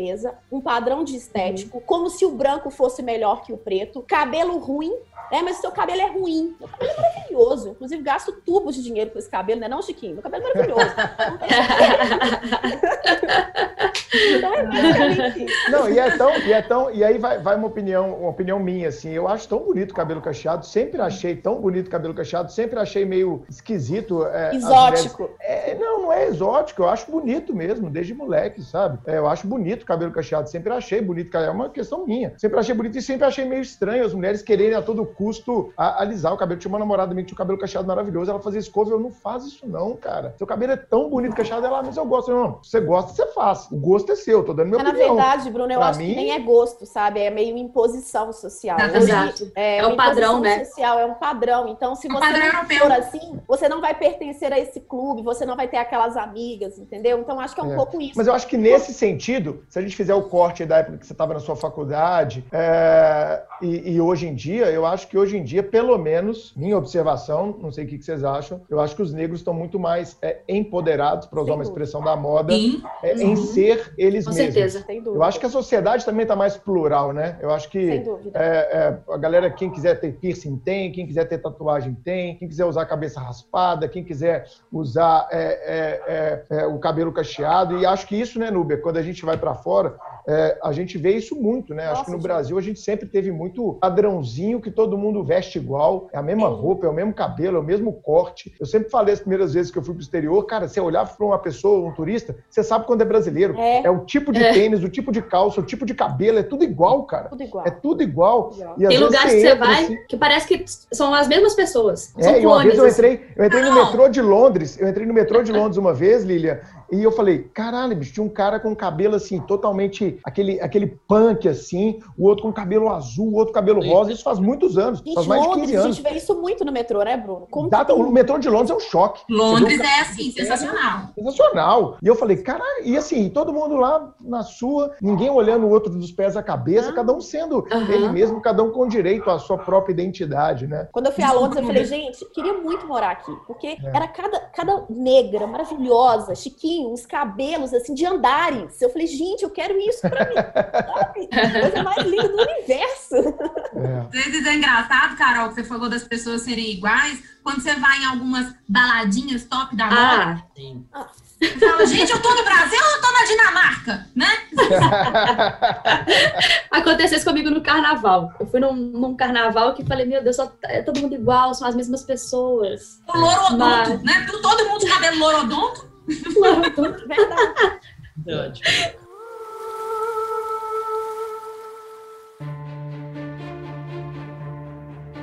Nesse ponto, que a gente comentou sobre os acessos da população negra, e aproveitando que a Núbia mencionou no início sobre cotas, eu acho importantíssimo a gente falar sobre oportunidades e políticas públicas. Quando se fala em racismo, muita gente pensa que se trata apenas de ofensas verbais. Racismo é só uma ofensa verbal. Mas não, o racismo é um um sistema de opressão. Então, se faltam oportunidades de um lado, é porque existem privilégios de outro. O racismo privilegia um grupo em detrimento de outro. Isso precisa ser entendido. Então, os privilégios segregam e criam uma ideia de mérito assim inexistente. E o que, que vocês pensam sobre isso? Qual a importância dessas políticas públicas para os negros e como vocês acham que os privilegiados podem começar a reconhecer os seus privilégios? Essa é uma saída para que eles comecem a aceitar essas políticas públicas? Bom, você falou tudo. Sabe? Falou. Assim, Ai, porque o, o grande ponto é, e, e eu posso me dar como exemplo, pessoal, como eu já fiz várias vezes.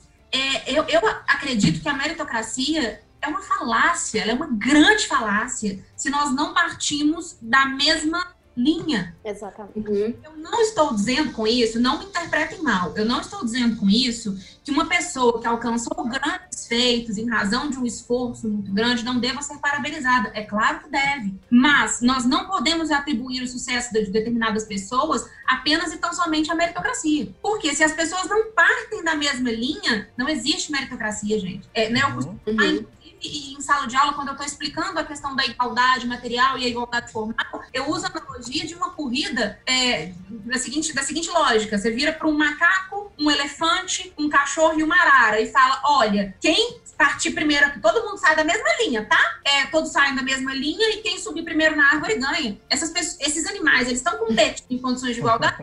Não. Claro. E é só fazer essa lógica para nossa realidade. Claro. Né? E eu fico muito incomodada de ser apontada às vezes como um exemplo da meritocracia, né? Porque, ah, olha uhum. só, é só você estudar, é só você batalhar que você chega lá. A Lilian sempre estudou, né?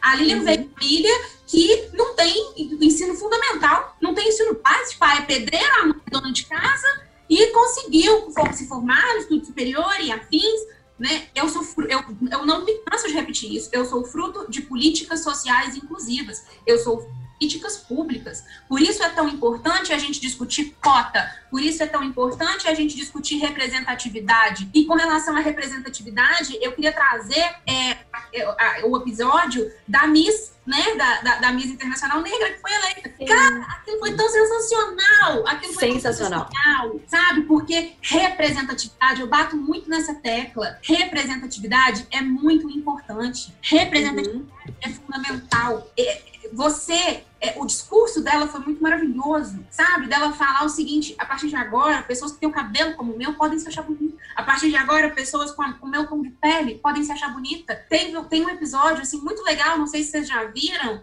é, de uma menininha ela é, ela é, negra e ela mora no interior do, do Nordeste e o sonho da vida dela é ser jornalista. Ah, eu vi isso, é lindo isso. Aí, ela tinha um celular horroroso, né? Assim, pobrezinho, que ela fazia as reportagens dela. E aí o celular dela quebrou e ela não tinha dinheiro para comprar outro. Foi feita uma mobilização social, né? Uma vaquinha para ela comprar um celular. E ela ficou super feliz. E aí perguntaram para ela por que, que ela queria ser jornalista. E a resposta dela foi: porque um dia eu vi alguém como eu na televisão. E ela tava fazendo referência à Glória Maria Fantástico. Então, assim. É de arrepiar. É de, você percebe o tanto que representatividade é importante. Aí, quando você fala sobre isso, você é taxada de mimizenta. Ah, mimimi é gato, gado.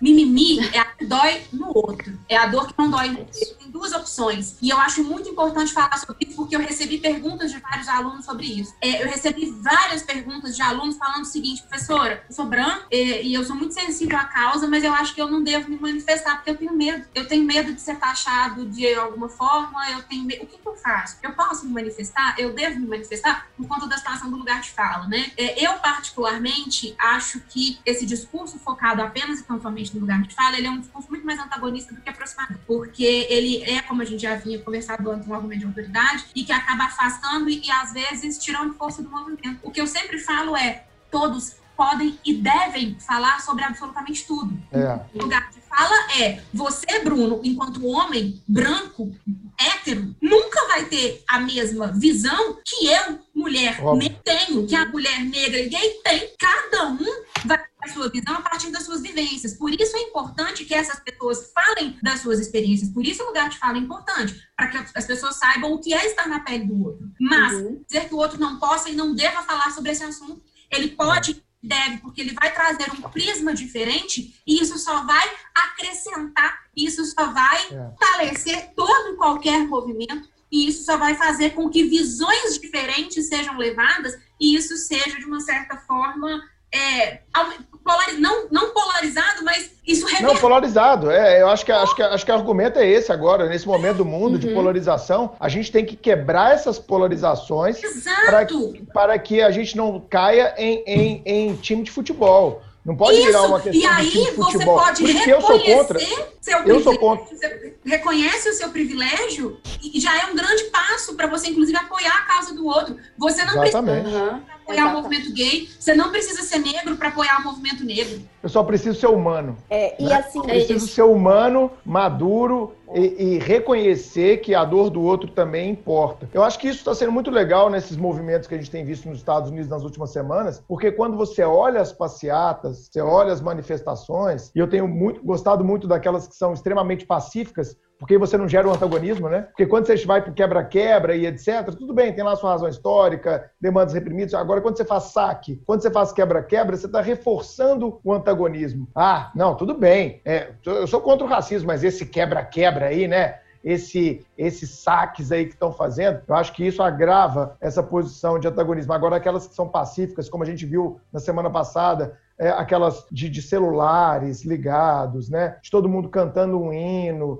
Eu acho que isso aí se desarma completamente traz muito mais consciência e evita esse antagonismo nosso contra eles, que é o que a gente precisa efetivamente trazer. É, e eu tenho visto nesse, nesses movimentos, como você falou aí, Lili, é, muitos brancos também, nesse movimento lá nos Estados Unidos, quando as imagens mostram, não é um movimento só composto por negros, é, é um movimento também é, da sociedade civil. É, e aí eu trago uma pergunta: quando é que a gente vai ter esse tipo de movimento no Brasil, Nuber? Quando você acha? Porque eu vejo lá e eu não vejo uma mobilização. Você vê muita mobilização de rede social. Mobilização de rede social é uma coisa. Eu estou aqui deitado no meu sofá, e tô aqui, é Black Lives Matter, né? E, e, digitando, tudo bem. Pode ser, Bruno, você tem muitos seguidores, é importante você posicionar. Ok, vamos fazer isso. Isso é um papel do educador. Isso é um papel do educador. O que a Lili falou é, ah, eu queria ajudar, mas eu acho melhor não. Acho melhor não, porque ninguém quer se indispor. As pessoas não querem fazer postagem porque não quer se indispor. Ninguém se posicionar quer ser lambido. As pessoas querem ser lambidas. É.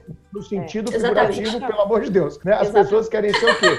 É, Daqui a pouco aparece Bernardo. Elogiadas. Elas querem, tem muita gente que eu posto alguma coisa. E o lugar de fala nisso aí. É, pô, Bruno, mas por que, que você quer? Por que, que você quer? Por que, que você quer levantar essa polêmica? Cara, porque eu sou um educador, porque lá no meu negócio tá escrito professor. Se eu não falar, quem vai falar porra, né? Aqui a gente tem que falar o porra, né? Se eu não falar, e, e é lógico que vai vir hater, e é lógico que vai vir pessoas sem argumentos. Uhum. E, cara, isso faz parte do jogo. E quando eu publico, muita gente, nossa, como é que você aguenta, Bruno? Como é que você dá conta? Eu dou conta porque quando eu coloco isso a debate, eu sei que isso vai vir. Eu já estou preparado psicologicamente, uhum. com muita maturidade, para jogar a luz no cara, para entender o cara e talvez para trazer ele para um lado de educação, se ele tiver disposto a tanto. Então, Lili, você fala, ah, tem muita gente que fala que quer falar, mas não sabe como falar. É porque muita gente não quer se indispor. Todo mundo quer passar a vida sem qualquer tipo de conflito. O conflito não é meu, o conflito é sempre do outro. E aí eu tenho uma vida muito menos é, conflituosa. Você mesmo falou, ah, eu passei, é, tive ali no Instagram alguns de sabores e tal. Minha amiga, um conselho de amigo para você, ele continue, vai em frente. Nunca vou parar, Bruno. Exatamente. Nunca vou parar. E outra, e outra, e outra, e outra, e outra. Não deixe, esse é o aspecto mais importante aqui, é um papo de amigos, tá?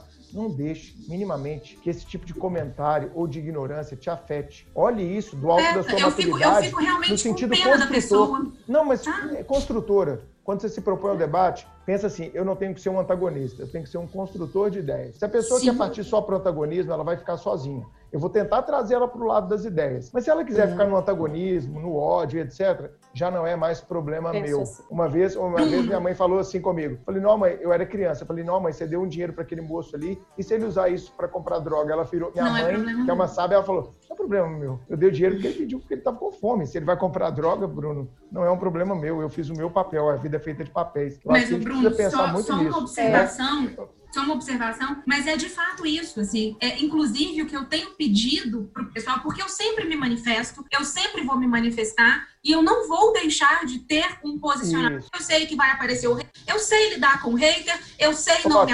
É claro que a gente tem um desgaste emocional, mas a gente está preparado para isso. E o que eu venho indo para os meninos nas redes sociais é o seguinte: não dê ibope para essas pessoas do ódio. Deixa ele falar é. sozinho. É uhum. melhor deixar ele falar sozinho do que você alimentar aí, porque o que ele quer é só destilar o ódio dele. Ele não quer te é. ouvir. É quer falar. Então Ricardo Boechat, Ricardo Boechat, falecido, tinha uma frase fantástica, né? Eu não vou dar palanque para otário. É. Mas às vezes você, traz o cara, tenta trazer. Se ele continuou mostrando que ele é um otário, que ele é um hater, que ele é um babaca, aí, meu, é, é desconsiderar. E se começar a agredir, é bloco. Acabou, é isso. Intolerância com os intolerantes. Fala, ô Nubia, você ia falar o que, que você queria falar nesse sentido, e aí, com, é, não complementando essa fala da Lília, super importante, e quando você me pergunta quando que eu acho que isso vai acontecer aqui no Brasil, Boa. sinceramente, meu amigo, amigo, sinceramente, eu não vejo isso acontecendo aqui no Brasil. Infelizmente, Sim. porque as pessoas elas são egoístas, as pessoas se colocam nos seus privilégios e acreditam uhum. que se eu vou colocar aquele outro que não tem acesso a esse privilégio, significa que eu vou perder o meu privilégio. As pessoas têm que entender, as pessoas brancas, homens, mulheres, não me importam. Elas, elas, eles têm que entender que conceder acesso aos negros, aos miseráveis, não significa tirar os privilégios. Óbvio. Né? Uhum. E aí me lembra muito um texto que eu adoro, que inclusive já postei nas minhas redes sociais, que é do Bertold Brecht que fala que primeiro, primeiro levaram os negros. Mas eu não me importei com isso, porque afinal de contas eu não era negro, né? E aí chegou um momento que estão me levando. Mas agora já é tarde, porque como eu não importei com ninguém, agora não tem ninguém para importar comigo. E aí eu sei que não é hora da dica suprema, mas nesse caso vem a questão do The Handmaid's Tale, que é sensacional. É, é, sentido. É, é. Entendeu? É um choque de realidade. Então, assim, eu acho que, que nessa fala, ah, porque as pessoas não querem se comprometer. Bruno, Carol, Chiquinho, Lilian, eu quero ser amada eu não quero pagar o preço de ser odiada. É eu não é. quero pagar o preço de ser defensora dos oprimidos. Afinal de contas, eu vivo numa boa casa, eu tenho um bom carro. Por que eu tô me preocupando com essas pessoas? Mas, eu, é. eu vou discordar de você. Eu vou discordar de você.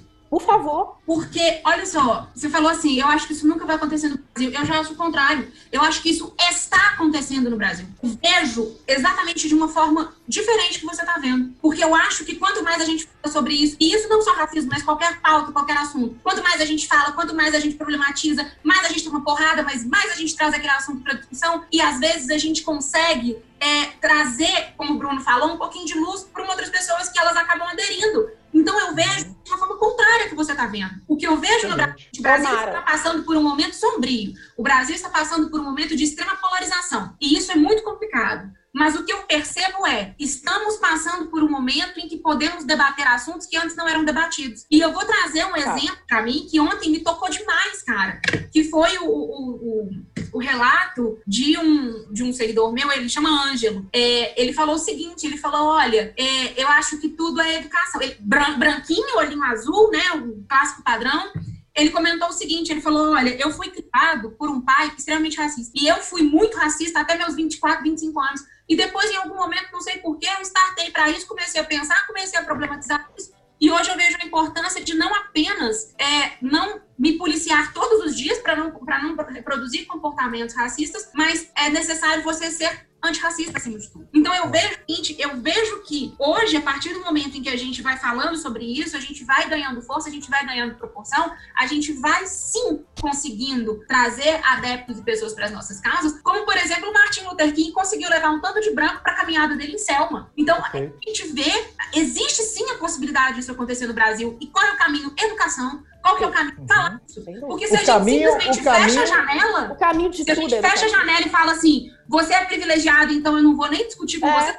você tem que trazer esse cara pro seu lado. Isso aí. O caminho, gente, é, é divulgar esse episódio aqui do Supremo é. Cast, compartilhar com seus amigos no WhatsApp, no seu Instagram e vamos levar conhecimento para todo mundo. A Lília tocou num ponto muito interessante que eu queria tocar também, estava aqui nas minhas ideias, é, já caminhando para o fim do episódio, pessoal, é, ah. que é o seguinte: é, o quanto essa polarização da sociedade prejudica a discussão sobre algo que não deveria ser polarizado, como é o caso do racismo. Né? Porque parece, tanto nos Estados Unidos quanto no Brasil, que falar contra o racismo é ser de esquerda, quando isso não deveria ter é, ideologia política envolvida. Né? É claro que no Brasil a gente está passando uma fase de obscurantismo político, a gente já falou isso várias vezes aqui no Supremo Cast. Somos é, unânimes em entender isso. Esse é o nosso pensamento, tá? enquanto apresentadores, enquanto professores, enquanto pensadores, né? É, inclusive, e, e, somos taxados, né, Chiquinha, às vezes de esquerdista, né? Coisa que a gente não é. Exatamente. Somos taxados em todos os episódios, aliás. Não é verdade? E só uma colocação para. Uh, acho que o obscurantismo político é um, um termo maestral para identificar o contexto do Brasil de hoje porque só para. Né, e autocracia é, também, autocracia também. Autocracia. Uhum. Exa exatamente, exatamente. Só para informar parte do, do, do, pessoal que pode talvez taxar a gente da esquerda, eu já disse aqui muitas vezes que eu convivo com gente de todos os, os, os espectros socioeconômicos, né? Convivo com gente de, de extrema direita que, que se diz libertário e às vezes anarcocapitalista. Um abraço, João. E, com, e conheço com pessoas, e, com, e também conheço pessoas que não, que são comunistas, que são comunistas trotskistas, às vezes maoístas. Um abraço, Arthur. E falando aqui para o pessoal é, é, que chama a gente de esquerda, a, a, esquerda de verdade, a esquerda clássica, a esquerda roots, odeia pautas identitárias. Falar, uhum. falar de, de é, movimento negro para um esquerdista raiz, ele torce o nariz. Por quê? Porque isso dilui o discurso da luta de classes, porque isso, porque isso dilui todo o, a, aquela argumentação construída em cima do marxismo, né, do materialismo histórico dialético. Só que uma pessoa que chama a gente esquerdista não tem a mínima ideia de, de, de, qual, de, de, de que é isso, porque é um completo analfabeto político e precisa ler um pouquinho antes de Adoro. falar qualquer coisa. Chiquinho, Chiquinho, as pessoas estão pedindo intervenção militar democrática. Fim. É. Poder moderador. Vamos fechar o Poder Supremo. moderador. Vamos voltar com poder moderador. Olha o nível Caramba. da discussão. Mas, enfim, o que eu queria colocar, a Núbia, queria ouvir a Núbia nesse sentido, é, é, porque é muito ruim, eu acho, dentro de um processo plural e democrático, a gente é, associar é, a luta contra o racismo a uma ideologia de esquerda ou de direita porque isso acho que não colabora em nada, porque aí você vai fazer, é, é, vira cloroquina, né, bicho? Se você gosta do governo, você defende cloroquina, se você não gosta do governo, você critica a cloroquina. Vira uma coisa meio. Acho que a cloroquina virou a grande metáfora, né? De quem está a favor do governo e quem não está a favor do governo. Se eu estou a favor, eu sou a favor da cloroquina, se eu sou contra, eu sou contra a cloroquina. Isso é de, um, de uma idiotização sem tamanho, é um processo de emburrecimento coletivo. E eu gostaria muito, como cidadão, de que a luta contra o racismo não ficasse vinculada a uma ideologia de esquerda ou de direita. Então eu clamo aqui aos ouvintes do Supremo Cast, você pode ser um apoiador do presidente, você pode ser um cara que se qualifica como de direita, de centro, de esquerda, mas eu acho que o racismo ele está muito acima é, dessas ideologias. Você concorda, Nubia? Absolutamente, absolutamente, até porque, usando uma expressão bem técnica, como a administração pública não é sinônimo de governo, política não é sinônimo de direitos humanos. E defender e está totalmente avessa a qualquer forma de preconceito, de discriminação, seja ele racial ou de orientação sexual, é uma política humanitária. E o política humanitária, qualquer forma de governo pode desempenhar, pode desenvolver, seja ele de esquerda, seja ele de direita ou de centro. É um dever de políticas públicas implantar essa proteção aos interesses de humanos que somos, independente das nossas cores, das nossas orientações sexuais. Eu acho que a questão de compreender, Lilian, e aí vem da educação, e rezo para que realmente a educação possa mudar a concepção de pensamento dessas pessoas que realmente acham que o racismo, que a questão de cor não as afeta porque são brancos, ou porque são ricos, ou porque são heterossexuais, realmente está para muito além da forma de governo ou da forma de governo que você decide apoiar. Perfeito, bingo, maravilhoso. Bom, vamos agora para a nossa dica suprema.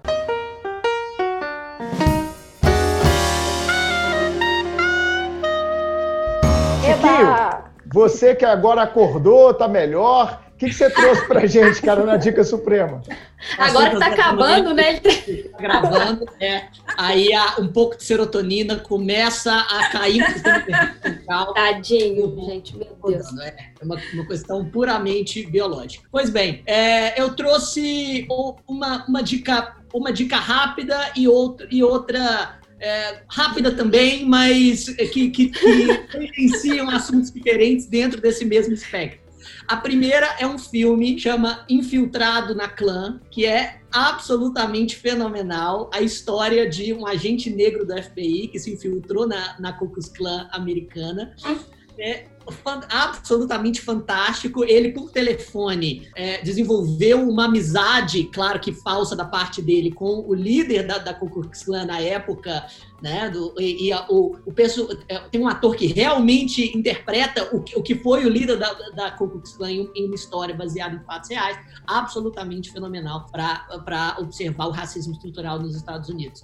E segundo ponto é um, um, um vídeo já um pouco mais polêmico, é um canal canal no YouTube de um cara que faz vídeo ensaios, é, no, é um canal americano, já citei ele aqui antes, chama Philosophy Tube. E o, e o Philosophy Tube, Philosophy com PH, ele tem um episódio que ele lançou há um ano atrás e que está viralizando agora sobre a Antifa, sobre o movimento hum. Antifa, né, que é o, o movimento antifascista no mundo. É um episódio de mais de uma hora em que ele fala sobre todas as, as, as raízes sociológicas, antropológicas e históricas da Antifa e, dos, e das principais reivindicações desse que não é um grupo, mas que é mais um movimento político no mundo hoje. E assim, ele, ele tem uma visão um pouco apologética da Antifa, embora admita que determinadas violências são intoleráveis. Então, se uhum. você quiser falar sobre o aspecto, sobre isso, com alguma propriedade, sem só dizer, ah, são, são terroristas que devem ser. Olha, então assista o vídeo do Philosophy Tube, é, Antifa, simplesmente, e você vai né, é, ter um pouco mais de educação para poder formar a sua opinião. Excelente dica. Eu até assisti, viu, Chico, na época que você recomendou, eu gostei bastante.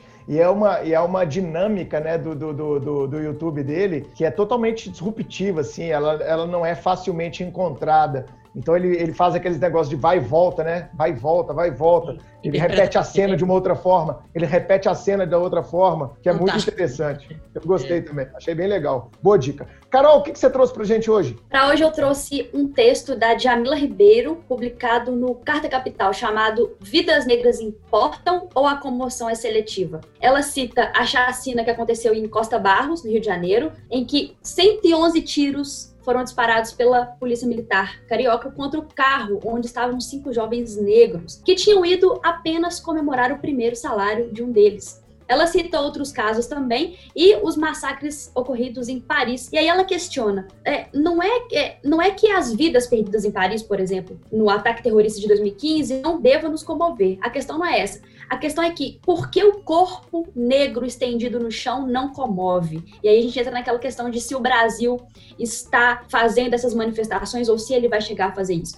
E aí ela até cita a Judith Butler, que fala que toda vida importa, porque agora com é, The Black, é, Black Lives Matter, o pessoal começou a falar, não, Black Lives Matter não, toda vida importa. All lives aí, matter. É, e, e aí é. Judith Butler fala que, sim, toda vida importa, mas é, essa é uma frase de quem não entende o problema que a gente está vivendo, porque é óbvio que toda vida importa, mas é. nem todas as vidas são construídas para importar. É, elas não são construídas para importar. Então é um texto que se encaixa perfeitamente vi, nesse eu contexto. Vi, eu, vi, eu vi um vídeo, um vídeo de comediante, Carol, que viralizou aí na, na, nas redes sociais, que ele é um comediante negro e, e, os Estados Unidos tem muito comediante negro fantástico, vou até recomendar um deles, em que ele fala assim, agora também no 9 de setembro eu vou, eu vou postar assim, todos os edifícios importam, né? Porque, pô, importar é o mínimo, porra. Como é que você vai falar? É, 9 de setembro, é, 9 de setembro, não, 11 é de setembro, não, perdão, né? genial, né? 9-11. Agora todos os edifícios importam importam. Ah, mas hoje a gente está comemorando aqui, não todos os edifícios importam, não importa, mas porque, pô, importar é o mínimo que a gente pode fazer. Excelente dica, Carol. Então, o texto da Djamila, onde que está o texto, Carol? Só para eu anotar. No aqui. Carta Capital, no site da ah, Carta Capital. Da Carta Vidas Negras importam ou a comoção é seletiva. Show de bola. Minha amiga Lili, o que, que você trouxe pra gente? Ah, eu trouxe várias coisas, gente. Olha então vai, vamos lá. De filme.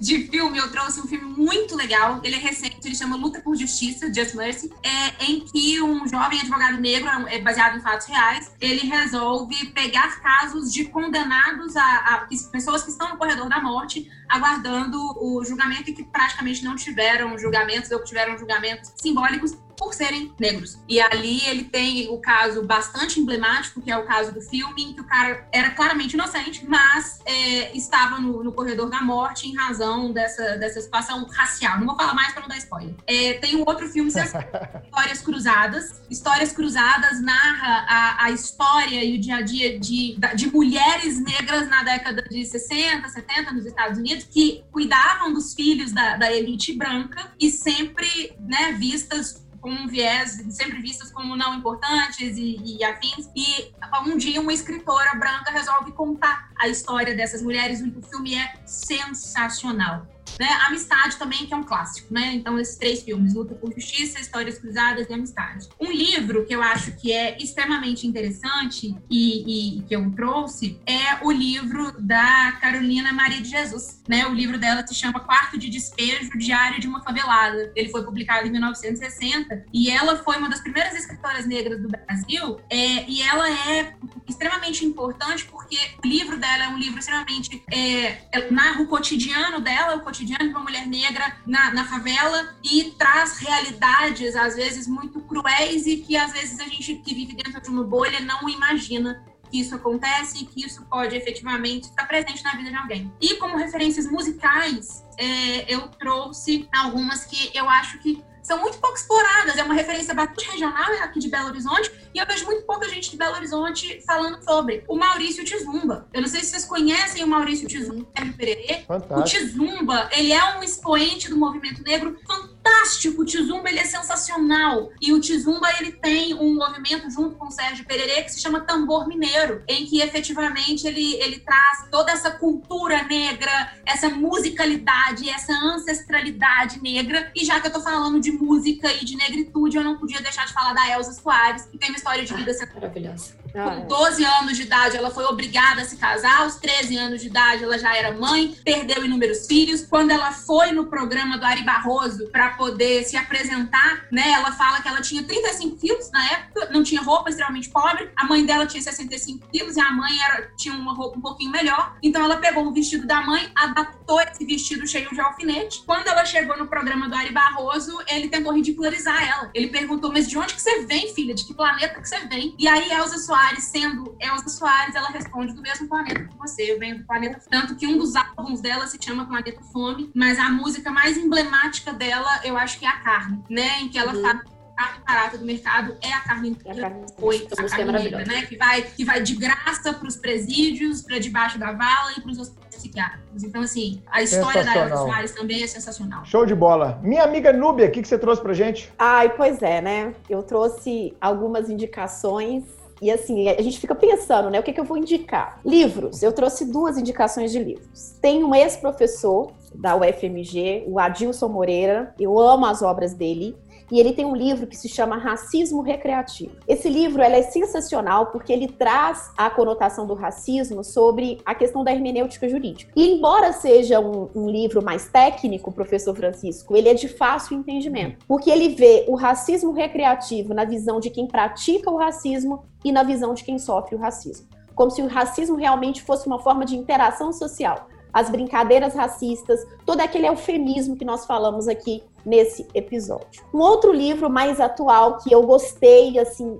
apaixonei de lê-lo, se chama 130 anos de desilusão ou ilusão. E aí vai dizer que o abolicionismo foi uma farsa política no sistema escravocrata. E esse livro é sensacional, é um livro né, mais mais é, condensado, mas ele traz as vertentes de por que, que houve a abolição da escravatura, como que isso representou para os negros e para a comunidade, para a sociedade naquela determinada época. E como sugestão de filme, eu vou um que me tocou profundamente, é recente, então acredito que todos já conheçam, que é o 12 anos de escravidão. E realmente para mim foi na pele aquele, aquele filme, realmente, né, um, uma sequência e aquilo ali realmente é chocante porque trata tantos aspectos que nós falamos aqui nesse Supremo Cast hoje, principalmente da perda de identidade, de ter um novo nome, de perder a referência com a família, de não ser considerado como um sujeito e sim como um animal. Então, realmente é chocante. E essas são as minhas dicas. Excelente. As minhas dicas são bem educativas. Eu vou sugerir aos ouvintes do Supremo Cast fazer a mesma caminhada que eu fiz para vir gravar esse episódio de hoje. Você vai digitar no YouTube ou no Google TED, T-E-D, né? TED, que é aquele circuito de palestras que tem no mundo inteiro, inclusive eu já palestrei num TED. É, o TED, você vai digitar TED racismo. Só isso. TED Racismo. Você vai ter palestras fantásticas, e a maioria delas por negros geniais. A Jamila tem muito uma, bem. Sim, ela tem. Vários, vários professores de universidades falam. E eu acho uhum. muito É, eu assisti tipo uns oito assim, ou dez para vir gravar aqui e foi muito legal. Você pode colocar numa velocidade 1.2, 1.5, né? Se você quiser ganhar mais tempo e tal, porque às vezes tem uns que têm uma fala muito pausada e tal. Eu sei que a galera às vezes não tem tanto tempo, mas invista. Invista na sua educação. É, assista esses vídeos, eles são gratuitos, estão no YouTube e eu tenho certeza que vai ajudar vocês demais.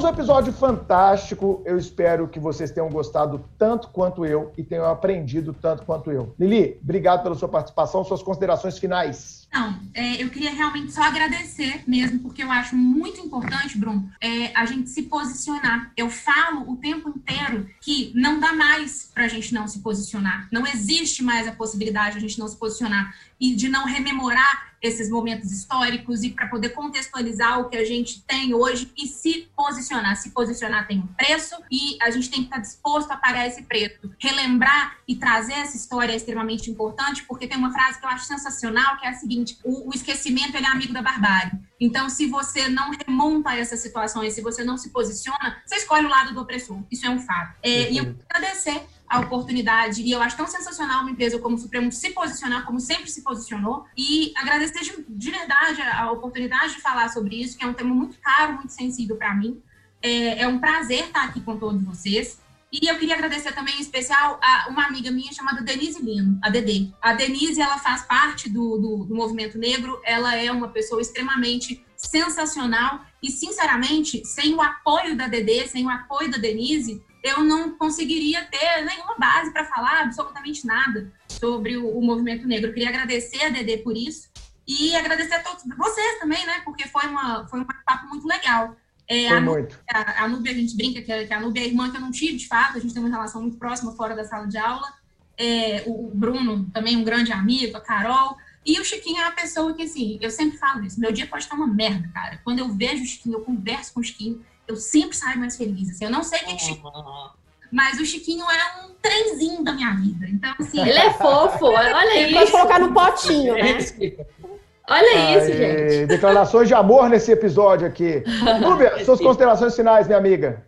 Na verdade, só agradecer. Realmente foi um, uma honra estar aqui nesse episódio emblemático, tão necessário nesse momento que nós estamos vivendo. E convocar todos vocês, ouvintes, a uma fala pode parecer bem estranha, mas tipo do apocalipse, né? Seja quente ou seja frio, não seja morto, morno, que eu te vomito. Não é hora de ficar no meio do muro. É hora de se posicionar. É hora de defender as suas verdades sem medo da opressão. Porque ficar no meio do muro nunca levou ninguém a nada. Agradecer ao Bruno, que é minha inspiração, ele sabe que eu o admiro profundamente. Carol, essa fofa, né, como sempre. E o Chiquinho, porque todas as vezes que eu chego perto do Chiquinho, agora a gente não tá podendo encostar. Mas eu encosto na esperança de que, por osmose, esse conhecimento faça.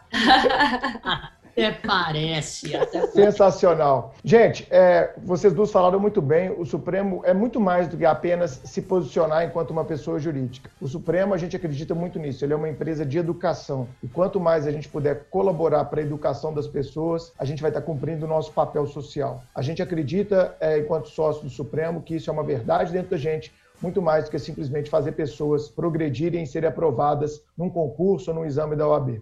Então a gente promove esse Supremo Cash com o intuito de cumprir a nossa função social enquanto educadores. Chico, Carol, suas considerações finais para a gente acabar, porque eu estou aqui. Perfeito. Rapidamente, então, só agradecer. Obrigado, Lilian. Obrigado, Núbia. E vocês sabem que é absolutamente recíproco, que o meu dia também fica muito melhor quando, quando eu vejo vocês duas. A Lilian, eu sempre, sempre falo, né, que que a Lilian me alegra. Estou, estou mais, mais feliz hoje, é porque a Lilian é tão agradável. E, Núbia, é eu que te invejo intelectualmente, Núbia. Sou eu que te invejo intelectualmente. é, exatamente. Poder do meio. Mas vida longa e próxima, que agora eu estou convimentando as pessoas assim. O Bruno também não, consegue. Como não? Ah, eu não consigo, ah, gente, não consigo. Muito bem, muito bem. Olha, muito obrigado por esse papo sensacional, para a gente sair um pouco do lugar comum e, e expor, né, no, no, sentido mais literal da palavra, toda, toda essa irracionalidade que a gente encontra no, no mundo hoje em dia. Obrigado, foi eu, eu saí engrandecido desse cast, eu tenho certeza que os nossos ouvintes também saíram. Quero agradecer então, também, é Lilian, pela participação. A gente aprendeu demais aqui hoje e como o Bruno falou, esse é o nosso papel, educar. Então, pessoal que está escutando a gente, compartilhe esse, esse episódio nos grupos, com seus amigos, pessoal da faculdade, posta no Instagram e marca a gente. Eu tenho certeza que difundindo esse conhecimento, ajudando a gente a fazer isso, a gente vai construir dias melhores. Com certeza, foi um grande episódio. Eu agradeço muito vocês duas pela participação, por trazer as suas experiências pessoais e com certeza por ter ampliado o espectro de conhecimento dos nossos ouvintes. Se você gostou, manda mensagem pra gente, marca a gente aí no Instagram, marca a professora Lilian Souza no Instagram, professora Nubia de Paulo, não é isso seu perfil no Instagram? Isso mesmo. Professora Nubia de Paula, marque as meninas aí e vamos difundir esse episódio nos grupos de WhatsApp e nas suas redes sociais. Tchau, gente. Até a próxima. Valeu. Tchauzinho. Tchau, pessoal. Um beijo.